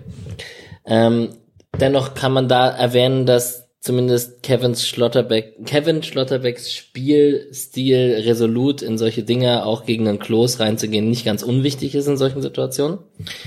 Ich muss ganz kurz, also wirklich nur ganz kurz, das war krass, die Situation, weil vorher ist Freiburg ganz nach links, hat ganz nach links geschoben und zwei Bielefelder komplett frei und Schlotterbeck rennt dahin und haut den, also ja. geht voll rein, sehr wichtig. Schön, wirklich sehr wichtig. Schöne Chupflanke von Doan übrigens. Ja. Auch, ja. Und Schlotterbeck insgesamt gut. Ja. Mit und gegen den Ball. Und dann in der 55. Minute Prost, Patrick, äh, Rudelbildung, Action, Santa Maria gegen Klos. Und da habe ich dann irgendwie gehofft, dass irgendwie dieser Funke, der mir gefehlt hat in der Freiburger Mannschaft, dass durch so eine Aktion, und da kommt, jetzt kommt die Kreisliga-Anekdote, wenn es irgendwie nicht läuft und der Wurm ist drin und man ist, man ist irgendwie so lethargisch in der Mannschaft oder man denkt, man ist besser als der Gegner am besten noch, ähm, dann hilft manchmal so eine Situation, dass drei, vier, fünf Spieler ein bisschen Feuer entwickeln und ein bisschen sich an irgendwas aufreiben. Und ich hab, ich fand es sehr lustig, wie Schmid seinen französischen Kollegen da in Schutz genommen hat, ähm, der Knasti. Ähm, genau. Aber ja, der Funke ist nicht so übergesprungen, wie ich mir das gewünscht habe. Das vielleicht so als Kommentar. Ich muss ehrlich sagen, ich habe mir in Realgeschwindigkeit ähm, vor der Wiederholung, also ich habe ja nach der Wiederholung geschrieben, ey, Klos ist jedes Mal der Initiator, warum kriegt Santa gelb? Und in Realgeschwindigkeit dachte ich so kurz, oh, kriegt Santa jetzt rot? Mhm. Weil es für mich kurz nach dem Nachtreten aussah, als sein Bein so hoch ging, war aber dann so in der natürlichen so Fall, Auffangbewegung und so weiter.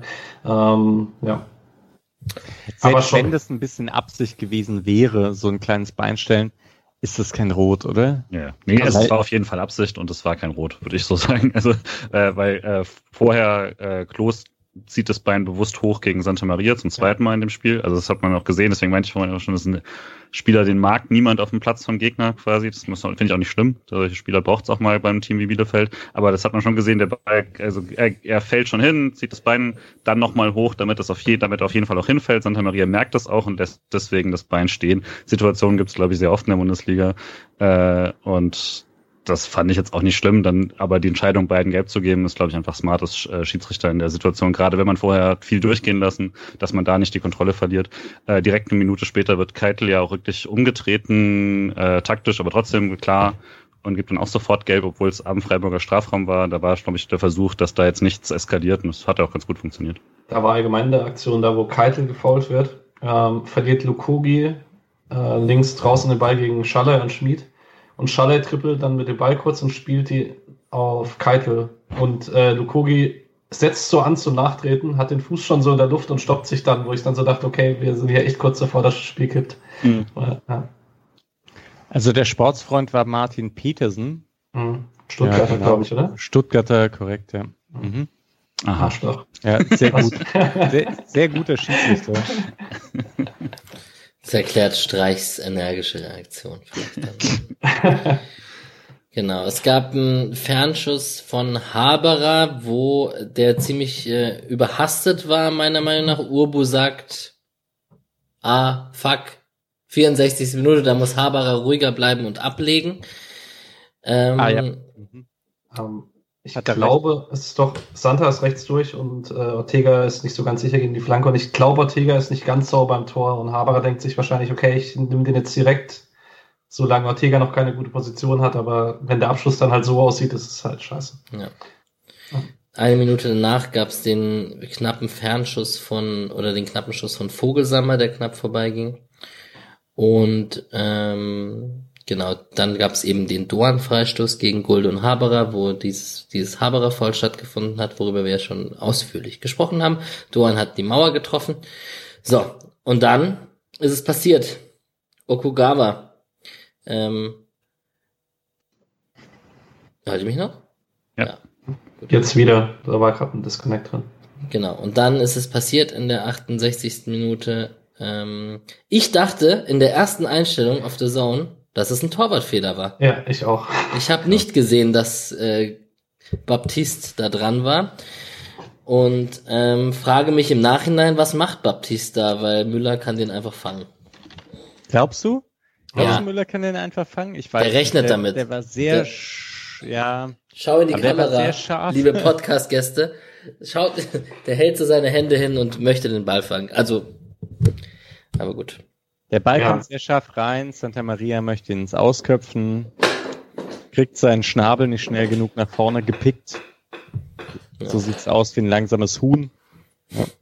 Ich finde die Situation tatsächlich ich habe kein Problem damit, was Santa Maria da macht, was Müller da macht. Das Problem ist, dass dieser flache Pass ähm, auf Okugawa da einfach nicht, nicht passieren darf. Nicht bei einer Mannschaft, die sich zu Recht immer wieder ihrer Standards rühmt, auch der Defensiven bei Freiburg, die, auch wenn man quasi welche kassiert, dann immer sagt, ja, dann haben wir quasi individuell irgendwie einen Fehler oder sowas, aber wir, wir, wir kassieren nicht irgendwie fünfmal den gleichen, die gleiche, die gleiche Ecke oder so. Ähm, ist jetzt nicht irgendwie die gleiche, sondern einfach, das ist eine sehr simple Variante, die einfach nicht funktionieren darf. Also ähm, schön gemacht von Bielefeld in der, in der Szene, aber dass Okugawa so viel Platz kriegt, äh, ist einfach ein Abwehrfehler.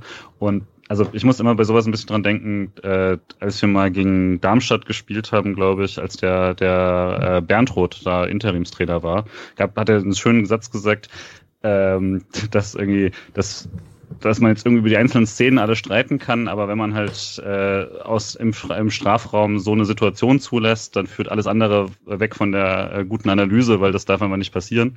Und äh, dass dann danach der Ball blöd ins Tor springt, das ist Pech. Aber dass er überhaupt zu der Situation kommt, das kannst du verhindern. Guter Punkt. Ich wollte noch ganz kurz sagen, ich habe ein bisschen Post-Match-Interviews gehört. Irgendein Bielefelder sagte, dass ihr Co-Trainer gesagt hat, komm, lasst uns mal kurz ausspielen gegen Freiburg. Also da schien schon jemand zugeschaut zu haben. Mhm. Und Freiburg spielt ja normalerweise eine Mischung aus Mann- und Raumdeckung und das sah dann doch mehr nach Manndeckung aus als sonst irgendwie. Ja. Man kriegt ja auch in der Luft wenige Standardgegentore. Also wenn dann die, an die ich mich erinnere, diese Saison oft nach zweiten Bällen, wenn dann, oder mal mhm. nach dem verlängerten Ball, aber ja. Ja, sollte so nicht passieren. Sollte so wirklich nicht passieren. Genau, in einer Phase, in der ich schon längst dachte, Streich, änder doch mal was und da war ich nicht alleine. Ja. Also das hat gerade perfekt reingepasst dann in diese Kritik und just nach dem Treffer, wahrscheinlich war der Wechsel schon geplant davor, weil so schnell hätte er nicht reagieren können, aber kam, also explizit nach dem Treffer kamen Thiel und Petersen. Ähm, eben für Schalay und Jeong und darüber haben wir schon gesprochen, dass das, das nochmal so, oh, genau.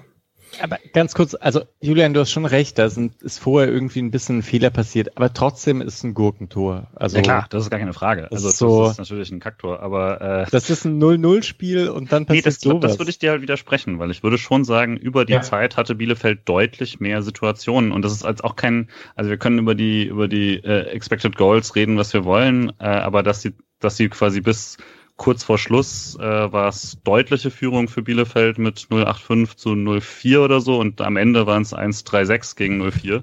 Also das ist schon deutlich. Äh, denke, Bielefeld hat sich spätestens dann danach, aber eigentlich schon vorher durchaus diesen Sieg verdient, meine Meinung nach. Ist übrigens auch Expected Goals 1,4 zu 0,4, obwohl das Eigentor nicht zählt bei Expected Goals. Klar, ich meine, die Vogelsammer Torchance entsteht. Ihr könnt, ihr könnt aufhören, euch solche unwesentlichen Statistiken zuzuwerfen, weil Freiburg hatte 55% Ballbesitz und hat ein Spiel verloren mit mehr Ballbesitz. Ja. Genau. Also ja, sche scheiß Hallo Carsten. Hallo Carsten. man ist halt individuell die stärkere Mannschaft. Also das meine ich so. Das hätte halt, ich glaube, es hätte halt trotzdem in vielen Universen gereicht. Also ich halte es auch nicht für unwahrscheinlich, dass wenn das Tor nicht reinfällt, dass es ein 0-0-Spiel wird, weil nee, das ist ein 1-0 für Bielefeld hat äh, keine klaren Torchancen außer diesem Tor, außer der halt von Vogelsammer noch, aber die entsteht wahrscheinlich nicht, wenn Freiburg nicht aufmacht. Also ich fand schon in der ersten Halbzeit hätten sie deutlich, wenn Sachen deutlich besser spielen können, hatten da Ja, aber die hatte Freiburg so. auch. Also in der ersten Halbzeit sind, finde ich, die Halbchancen vergleichbar. Bis eher so, also ich habe mehr Chancen für Freiburg als Bielefeld in der ersten. Und Freiburg hat Chancen, nachdem sie wirklich schön Longline spielen und Bielefeld hat Chancen, nachdem man acht Kopfballduelle am Stück verliert. Ich glaube, ihr verwechselt da ein bisschen, was schön anzusehen ist und was funktioniert. Ne? Also das ist mir doch völlig egal, wie, wie das entsteht. Das meinte ich auch vorhin so ein bisschen mit. Also warum die mehr Chancen haben, ist am Ende des Tages ja auch egal. Wenn sie es halt dadurch machen, dass sie den Ball fünfmal vors Tor gurken, dann gurken sie sehr effektiv. Und äh, also ich würde nicht sagen, dass das eine Niederlage ist, über die man sich am Ende beschweren kann. Ich meine, das ist halt defensiv sehr löblich. Aber offensiv war das schon auch, also klar, über die rechte Seite, wenn Gulde mal wieder einen Aussetzer hatte, kam dann irgendwie ein bisschen was zustande. Ich fand systematisch trotzdem von Bielefeld jetzt einfach nicht so krass. Ich fand der Freiburg insgesamt einfach ein Stückchen besser. Dann auch, also auch über 90 Minuten tatsächlich. Und ich würde sagen, mit der besseren individuellen Klasse würde ich sagen, da ist einfach, das ist ein 0-0-Spiel, bei dem Freiburg wahrscheinlicher das 1 0 schießt irgendwann. Das ist halt, also und so hat man sich, glaube ich, eine Menge Punkte hingegurkt. Und also wenn man dieses Spiel mit Gladbach vergleicht oder so, dann ist das halt ein Spiel, das man dann, also ja, bei dem es hätte passieren können, dass man es einfach gewinnt und fertig. Ja, okay, also we, we agree to disagree. Julian macht nochmal so, also skeptische skeptischer Kopfschüttler nach rechts. So. Ich mache den tatsächlich auch. aber auch ein bisschen. Also, ja, ja. Auch, ja. ja, ich bin hier ein bisschen alleine, muss ich, muss ich sagen. Ne? Nee, also ich bin eher bei Misha tatsächlich. Also, aber tatsächlich beim 0-0-Spiel nicht unbedingt, dass Freiburg das eher gewinnt, aber nee, ich finde, also ich finde tatsächlich, so, äh, also Chancen aus dem Spiel, als es 0-0 stand, sind vergleichbar. Bielefeld vielleicht mit ein paar mehr Ballbesitzphasen im letzten Drittel, wobei keine Ahnung. Ähm, aber ich finde, es ist bis das 1-0 fällt, ist es aus Freiburger Sicht enttäuschend, weil man sich denkt, okay, man hat bessere, man hat die bessere Mannschaft, man würde hier gerne überlegen spielen, aber bis zum 0-0 war es vollkommen okay, dass es hier 0-0 stand. Das Bielefeld war nicht die bessere Mannschaft. Und das 1-0 war dann Kaktor. Deswegen finde ich es vollkommen legitim zu sagen, das war ein 0-0-Spiel. Ich nur, ich, um das jetzt abzuschließen von mir aus, ich, von mir aus, aber dass man, nachdem man gegen Bielefeld 0-1 in Rückstand gerät, danach, und das würde mhm. ich sagen, auf jeden Fall Bielefeld die bessere Mannschaft ist oder die deutlich gefährlichere Mannschaft, das, ob das jetzt einen Unterschied macht, weiß ich nicht, äh, das finde ich äh, tatsächlich schlecht. Also das da sollte dir, auf gar ja. keinen Fall passieren. Ja. Dass man von mir aus sagt, bis zur äh, 67. ist es ausgeglichen und danach äh, ist Bielefeld besser, okay aber gleichzeitig, wenn der SC so ein Spiel macht und dann sagen wir danach, hat man sich's nachträglich verdient. Ne? Also das ist auch immer so ein bisschen eine Framing-Sache und äh, deswegen. Hey, ne? Also Gl Glückwunsch an Bielefeld und das ist auch, also für Bielefeld ist es, glaube ich, genau das, wie wie du das Spiel, mhm. also so ein bisschen hier als individuell überlegene Mannschaft ist es in Ordnung, ein 50-50-Spiel zu machen, weil normalerweise gewinnst du das. Aus Bielefelder Sicht kann man halt sagen, okay, man ist individuell unterlegen und schafft es dennoch, ein 50-50-Spiel herzustellen und kann das mit ein bisschen Glück gewinnen. Ist auch vollkommen in Ordnung. Ich würde einfach sagen, für beide, für beide Teams ist dieses Spiel in Ordnung, egal wie es ausgeht. So. es ist nicht gut. Also das will ich, ich will nicht sagen, dass Freiburg gut war an dem Tag. Das auf gar keinen Fall. Ne? Und ich glaube auch, und ich habe mich auch geärgert, dass Streich eben dann Thiel und Petersen für Jeong und Schaller gebracht hat, nicht nochmal umgestellt hat, nicht nochmal geschaut hat. Und ich glaube, vielleicht hätte es auch von Anfang an bessere Pläne gegeben, trotz der Ausfälle, die man hatte, die nicht unerheblich sind gegen Bielefeld. Also weil man halt mit Grifo, Höfler und so weiter spielerisch gegen Bielefeld mehr hätte anfangen können. Aber dennoch, es war okay. Also es war, es war nicht gut, aber es war auch nicht schlimm. So passt halt. Um noch eine fünfte Meinung dazu zu holen, Urbu sagt schlimmste Hälfte seit langem, wenn sogar Günther sich den Schneid abkaufen lässt. Na gut. Ah. Ja, nur, nur so als, also, ne? Du weißt Bescheid. Ähm, ich, ich fasse mal kurz noch zusammen, was ich hier so auf meinem Zettel stehen habe zu dem, zu dem Rest der zweiten Halbzeit nach dem Tor. Also wir hatten einmal, äh, es gab Schlotterbeck, Ellenbogen, Handspiel, Vogelsammer Freistoß in die Mauer. Es gab ähm, eine Ecke von Doan, wo er alle vernascht, also eine Ecke für Bielefeld, wo Doan dann kurz ausgespielt wirklich, also wirklich richtig guter Fußballer und wirklich, also alle vernascht, stimmt das schon.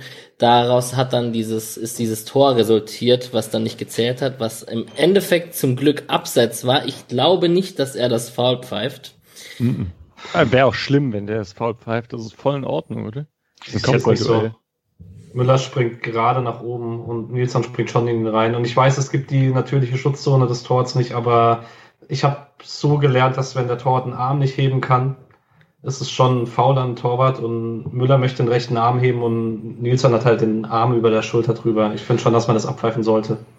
Mir ist tatsächlich so, ich würde sagen, es bleibt so, wie er pfeift, egal in welche Richtung es geht. Und äh, ich finde an der Szene tatsächlich schade, dass Müller einfach so wenig Körperspannung hat. Also du kannst, ob das jetzt ein Foul ist oder nicht, äh, ein Torwart geht da so rein, dass es überhaupt keine Diskussion gibt, weil er den Ball halt rausfaustet. Also, da, dass ein Stürmer in dich reinspringt, ist, ob jetzt fünf Meter Raum oder nicht und neue Regeln oder nicht, das ist auch seit Jahren rum, äh, ob faul oder nicht, du kriegst diesen Ball und der ist mir viel zu wenig Spannung gewesen. Der war auch danach sich so sicher und das fand ich einfach, also ich finde es vielleicht ganz gut in, der, in dem Ausgang, es gab jetzt das Tor nicht und äh, den Fehler macht er hoffentlich nicht nochmal, aber ich, mir war das viel zu locker. Ich weiß nicht, ob ihr die Szene noch im Kopf habt, Dennis gegen Pavlenka. Mhm. Mhm. Ah, also, und wenn man das nicht pfeift, wo Dennis, glaube ich, Pavlenka wirklich in den Arm greift beim Kopfballduell, dann pfeift man das auch auf gar keinen Fall. Ja, aber das andere hätte man ja pfeifen müssen. Hä? Echt? Ah, ach so, ich ja. dachte, das wäre in Ordnung. Also weil hier, ähm, ich das weiß nicht, von Dennis DSG gesagt hat, aber hier Feuerherd hat Dennis äh, verteidigt. So. Das war Feuerherd verteidigt alle Schiedsrichter. Ach, natürlich. so ein Quatsch. Bäm. Lieber Alex. Wir sollten öfter trinken.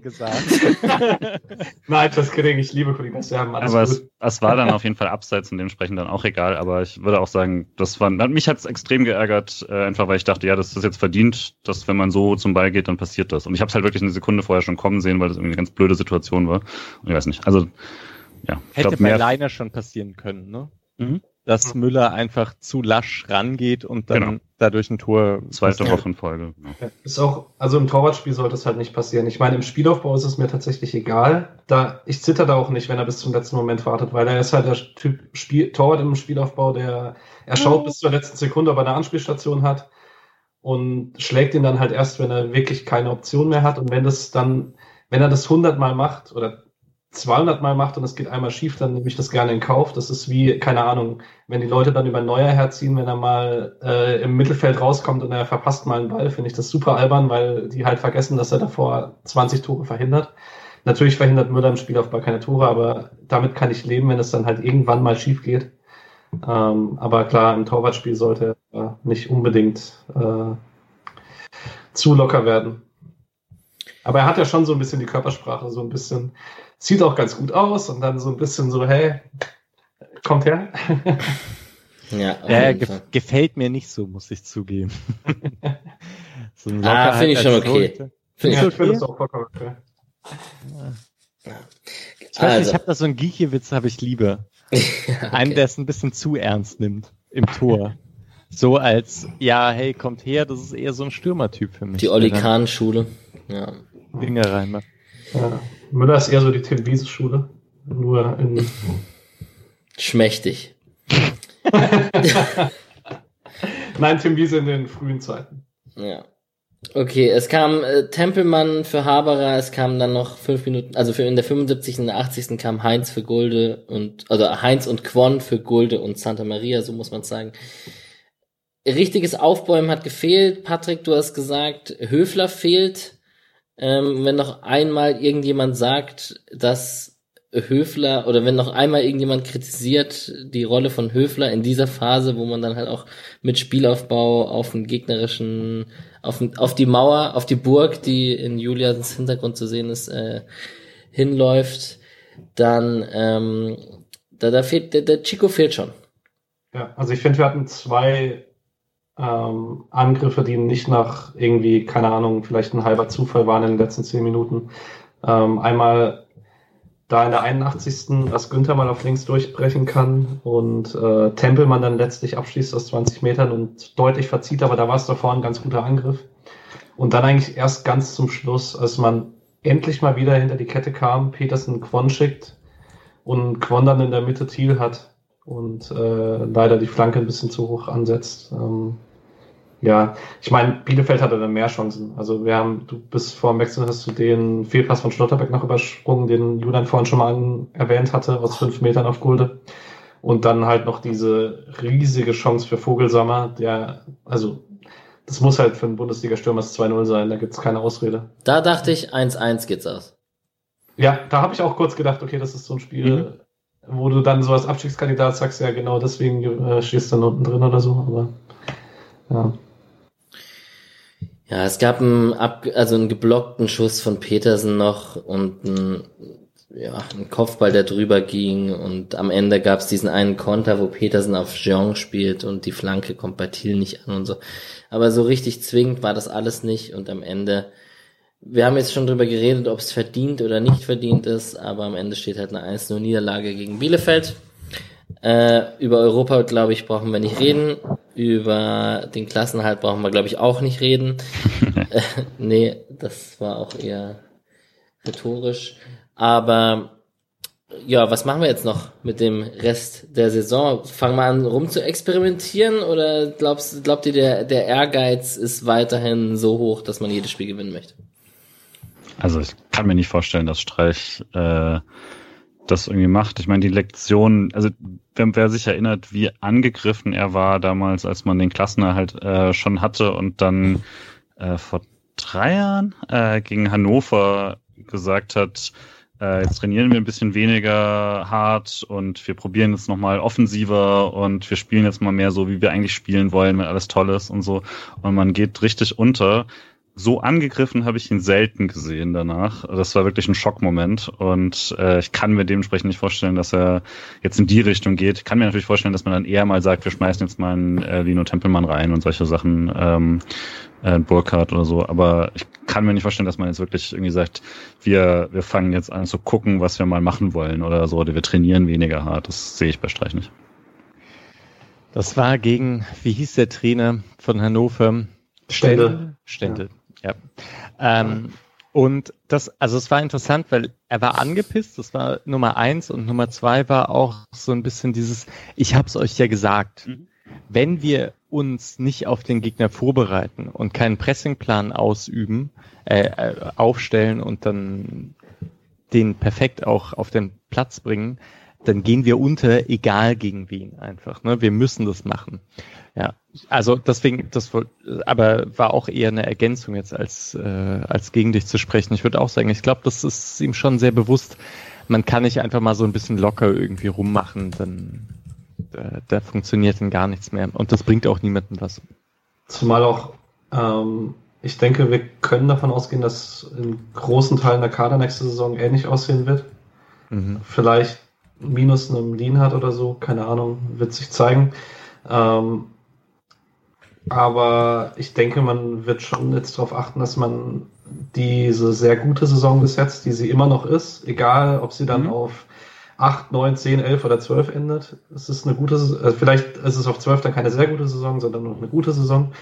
Ähm, die wird man nicht wegschmeißen. Man wird schon gucken, dass man das irgendwie mitnimmt. Also dass man jetzt äh, guckt, dass man von aus den letzten sieben Spielen nochmal, keine Ahnung, zwölf Punkte holt oder zehn Punkte holt und dann halt sagt, okay, wir haben jetzt irgendwas hier, das funktioniert, wir haben diesmal eine richtige Sommervorbereitung und dann knüpfen wir nächste Saison wieder dran an. Aber als wenn du jetzt, keine Ahnung, aus den letzten Wochen nur noch ein, zwei Punkte holst und dann sagst, okay, du hast einen Klassenerhalt geschafft, aber du gehst halt so wie Schalke in diese Saison geht.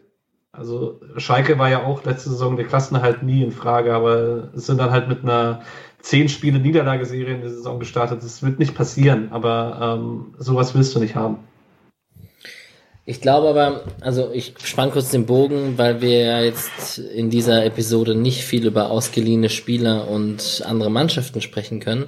Aber ich glaube nicht, dass man einen Burkhardt auf Teufel umkomm raus äh, auf die Bank mitnimmt, sondern der kann sich schön dann in der zweiten Mannschaft austoben und ähm, da der, der sehr ambitionierten zweiten Mannschaft zum Aufstieg verhelfen. Also da wird man, glaube ich, eher versuchen, auf einen Kader zuzugreifen, der rein aus dem Profikader besteht und vielleicht, also mal gucken. Ja, ist ja auch gerade im Offensivbereich groß genug, muss man, also wenn alle gesund und nicht gesperrt sind. Gesund und munter. Aber jetzt schaut vielleicht noch mal, wer jetzt an dem Wochenende gegen wen spielt. Bayern spielt gegen Union. Hertha gegen Gladbach, okay, mal sehen. Also mhm. vielleicht macht Hertha da aber auch was. Und Stuttgart gegen Dortmund, die gerade sehr gut gegen Man City gespielt haben. Also kann natürlich auch sein, dass Stuttgart zu Hause gegen Dortmund irgendwie gewinnt und so.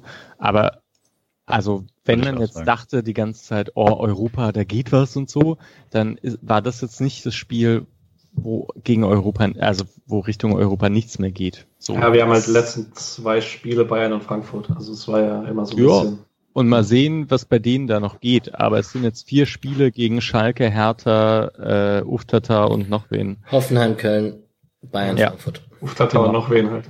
Also das ist, ich hatte eigentlich schon jetzt bei letztem, beim letzten Spieltag gedacht, das ist nicht so leicht wie in der Hinrunde, weil Schalke hat gegen Leverkusen gar nicht so scheiße gespielt. Das muss man sagen. Das erste Spiel seit Ewigkeiten, wo ich das sagen kann.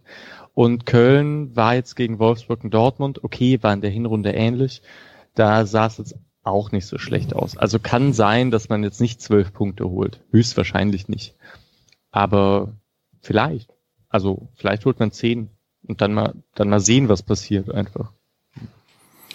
Genau. Die ganz kurz die zweite Mannschaft spielt, wir hatten es in der letzten Folge schon erwähnt, am Sonntag um 14 Uhr gegen TSV Steinbach-Heiger.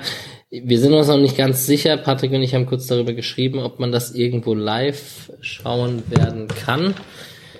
Ähm, falls ja, vielleicht schauen wir das ja mal in größerer Runde an, wenn wir jetzt hier schon unseren SC Freiburg erste Mannschaft am Freitagabend gehabt haben. Ähm, wird, wird sicherlich spannend. Also ich finde es schade, gerade nicht im Mösel-Stadion stehen zu können und auch selbst denen da mal zu gucken, was in dem Nachwuchs passiert. Ganz kurz, ich habe gelesen, irgendwo die Amateure spielen die Saison nicht zu Ende. Nee, das äh, ist richtig Amateure, nicht ähm, genau. also, das, das, das, das sind wir. Nicht, nicht Schrecken. Ja, genau. Okay, ja. Kreise bei euch. Ja, okay. Das, bei uns ist schon vorbei. Die, äh, es gibt zwei Szenarien. Entweder die Liga wird komplett, also die, die vier, fünf Spieltage, die wir gespielt haben, entweder die werden komplett annulliert oder die werden einfach mitgenommen und man hat diese, diese vier, fünf Spieltage quasi noch als Sicherheitspuffer, Zeitpuffer, falls es doch noch länger dauert. Okay. Aber, um, also, warum? Weil ich meine, das sind auch Amateure, oder? Also offiziell. Nee. Regionalliga? Ja, wir hatten ja gesagt, das war ja ganz normal, Regionalliga gilt nicht. Ähm, das war der, der große Streit, dass zum Beispiel Mannschaften wie Schott Mainz und so und Alzenau gesagt haben, wir sind doch äh, Amateure, warum müssen wir an Weihnachten plötzlich Fußball spielen? Und äh, Kickers Offenbach gesagt hat, wir sind ein Profi-Fußballverein und wir wollen spielen. Und genau in diesem, das ist das Problem der Regionalliga, das ist halt beides. Und äh, ich hätte dann gesagt, dass es danach geht, wer der Kleinste ist. Das wurde dann entschieden, wer der Größte ist quasi. Und es gelten dementsprechend die Regeln für den Profifußball. Okay, merci. Ja, interessant. Wollt ihr noch zum Abschluss eine provokante These diskutieren? Ah, jo. Ich habe gerade kurz Transfermarkt.de geöffnet. Äh, der früher von mir sehr geschätzte User SC Fabian, der inzwischen ein bisschen in die äh, provokante Szene abgedriftet ist, schreibt, Das ist ja ganz ungewöhnlich für transfermarkt.de, ja. die provokante Szene. Im Forum gibt es ja leider die weit verbreitete Meinung, es gäbe keine Alternative zu Christian Streich, der das Optimum aus den Möglichkeiten heraus wurde. Diese Meinung vertrat ich ebenfalls bis einschließlich 2012, 2013, doch danach wurden immer wieder schlimme taktische und aufstellungstechnische Fehler begangen, die uns mindestens gleich viele Punkte gekostet haben dürfen, wie die taktisch guten Momente des Trainergespanns gewonnen haben. Also gewinnt uns Streich gleich viele Punkte, wie er uns verliert. Ich habe mein Weinglas, ich habe mein Weinglas währenddessen sehr voll gemacht. Das ist doch also, es ja. ist absoluter Bullshit, meiner Meinung nach, aber. Ich finde also, es lustig also zu sagen, bis 2013, als ob das so zwei Jahre. Aber das ist auch unfair jetzt gegenüber dem Transfermarktforum, weil im Transfermarktforum gibt's ja auch also ganz andere Leute. Also die schreiben ja auch ganz okay Sachen und so. Und ich habe da richtig angefangen. Also vor in der Prä-Podcast-Zeit war ich wirklich, also da habe ich schon als, da hatte ich auch noch einen anderen Usernamen, das weiß Patrick gar nicht so. Aber was du da geschrieben hast. nee, genau. In meinen das 2011 gehört, weil normalerweise muss ich alle zweite Accounts löschen, aber ich lasse es. Ich habe nichts gehört. In meinem in meinem jugendlichen Wahnsinn habe ich da rumgehatet. Nee, Spaß. Aber ja, also da, das, da ist schon viel Niveau aber okay, da müsste man die ganze Diskussion führen mit SC Freiburg Forum auf der auf der Homepage und dass sie geschlossen wurden wegen ganz vielen anderen Themen, die diskutiert wurden. Zu Recht auch. Und ähm, so viel so viel krasse Foren gibt's, glaube ich, gar nicht mehr abseits vom Transfermarktforum, ne? Also hey, TM hat halt so ein bisschen das Problem. Wir hatten früher, also ich bin seit 2007 bei TM, deswegen liegt es mir immer so ein bisschen mehr am Herzen vielleicht. Ähm, wir hatten früher ein ganz gutes Niveau von beiden Seiten. Ähm, und die User, die wirklich Qualitätsbeiträge schreiben, sind noch da, aber es werden weniger. Und es ziehen sich halt von beiden Seiten welche zurück. Und dadurch, äh, aber von die positiven Seite sind meistens noch relativ durchdacht, dadurch stechen die auch raus, aber von der negativen Seite sind bis auf Butterfix-Fernhalt, Legende, ähm, fast nur noch Leute geblieben, die auf einem relativ niedrigen Niveau Dinge kritisieren oder die ganzen Sachen nicht differenzieren und dadurch wirkt es inzwischen sehr, sehr häufig wie gerade in Spieltagsthreads wie so ein reines Hate-Ablass-Forum. Und das ist schon ein bisschen anstrengend. Ja. Also du kannibalisierst natürlich aber auch durch den Podcast deine eigene alte Liebe, weil wir natürlich die die User abgreifen und sie gar nicht mehr den Nutzen darin sehen zu schreiben, weil wir alles perfekt analysieren. Äh, wow. ja. also, aber vielleicht ganz kurz mit dem, ich, also ich kann, äh, ich finde es immer so schwierig mit, ähm, äh, müssen, okay, ja, ich, entschuldige, der Chat hat mich hier ein bisschen verwirrt. Puh. Ich glaube, es ist sogar wenn man sich, oder vielleicht so, ich habe ein großes persönliches Problem damit, Enttäuschungen wahrzunehmen. Scheiße, nochmal Chat, jetzt wird's echt verwirrend. Ähm, ich, ich, kann, ich kann damit nicht so gut umgehen, wenn Leute so starke Enttäuschungen irgendwie Ausdruck verleihen und dann dann ärgert mich das, wenn ich ins Transfermarktforum gehe. Deswegen mache ich das nicht mehr so häufig. Also ich brauche das eher, dass man dann danach so nach dem Spiel, was nicht so lief, wie man sich gewünscht hat, Leute hört auf zu schreiben. ähm, jo. Also ich brauche das eher, dass man dann so sagt, na, war doch okay, hier und da gab es einen ganz guten Ansatz und dann passt es. Ich kann danach nicht ins Transfermarktforum gehen. Ich finde es ganz schwierig, wenn Leute so ein bisschen enttäuscht sind und dem dann so richtig Luft lassen müssen. Ich weiß nicht, wie es euch da geht. Also ich finde es ja jetzt auch gar nicht schlimm, ob man kritisiert oder nicht. Das interessiert doch das Team überhaupt nicht und das interessiert den Trainer nicht und das interessiert überhaupt niemanden, was irgendwer ins Internet hinaus pustet. So ich da kann damit. Da, da würde ich glaube ich widersprechen. Ja.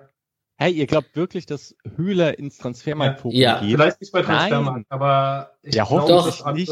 Ey, lieber Lukas Höhler, bitte macht es nicht. Also das ist ja totaler Quatsch. Ja, ihr seid hier 20-jährige Leute, vielleicht auch Mitte 20 und spielt mal euer Zeug und was da irgendwelche Leute ablassen, ob Lob oder nicht, ist doch echt egal.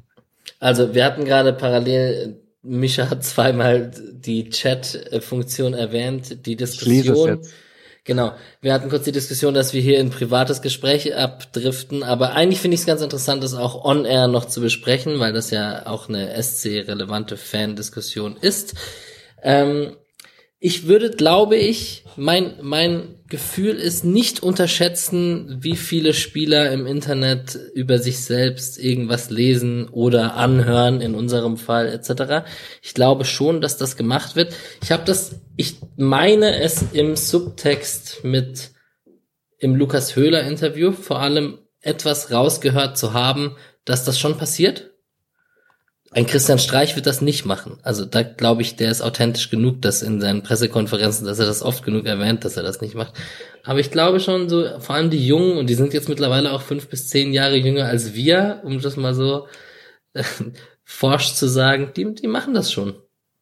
Hm, also Lukas Höhler hat es ja auch gesagt im Interview auf der Vereins-Homepage, dass er ähm, die Kritik auf Facebook und Instagram schon wahrnimmt. Und ich glaube, gerade die zwei Sachen darf man vielleicht noch ein bisschen weniger unterschätzen, als es bei Transfermarkt ist. Und das Niveau in den Facebook-Kommentaren ist schon teilweise sehr, sehr schwierig. Und ähm, ich meine, bei Insta sieht man es auch, dass die ganzen Spieler alle der Vereinsseite folgen und so und auch drunter teilweise kommentieren und sich gegenseitig verlinken und so. Ähm, das wird schon gelesen.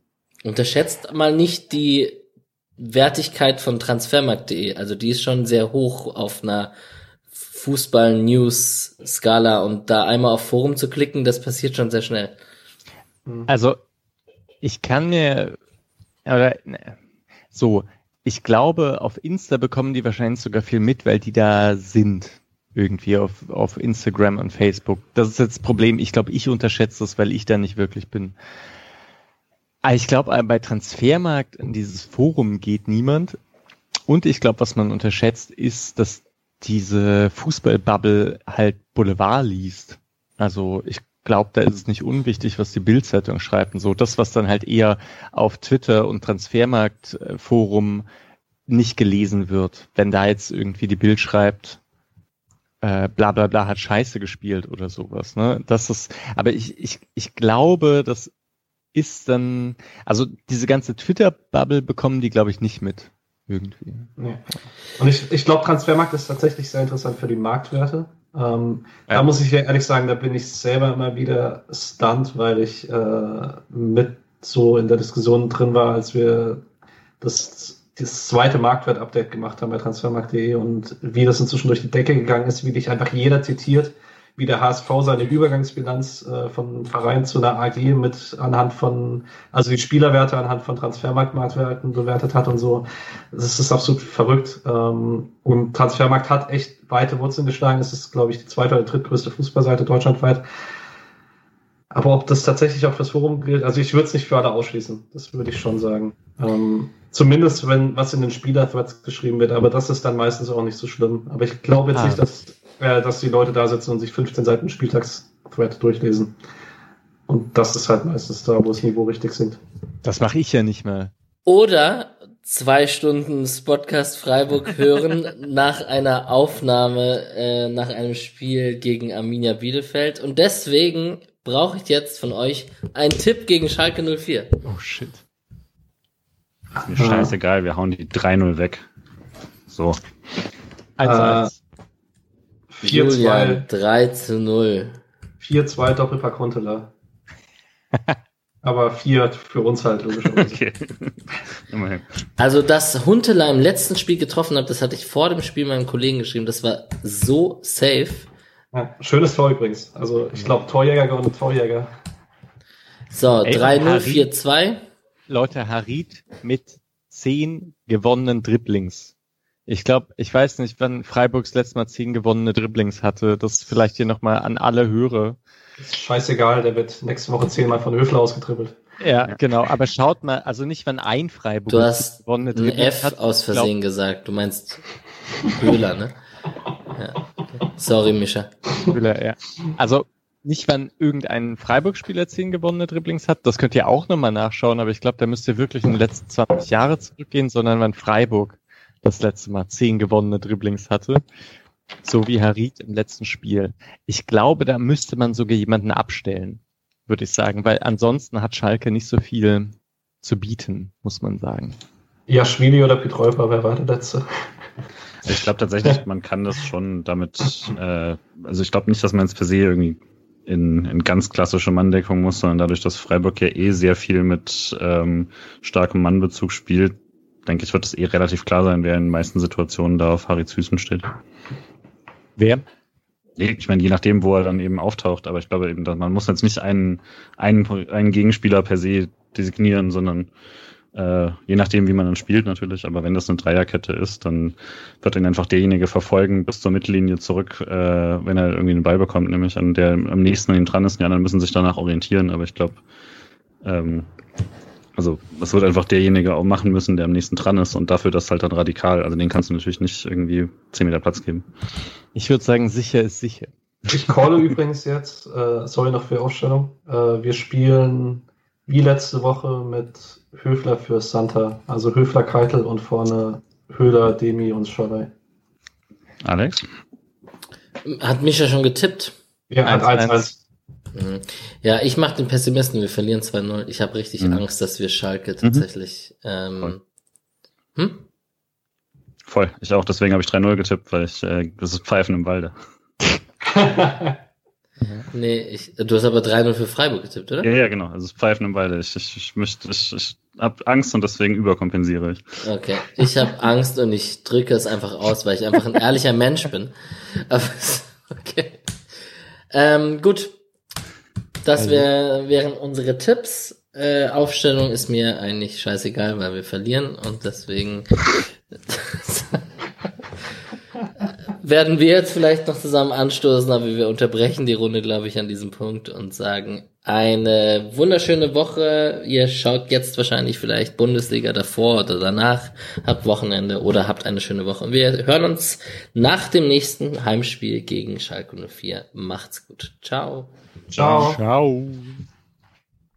So böse ich nicht mal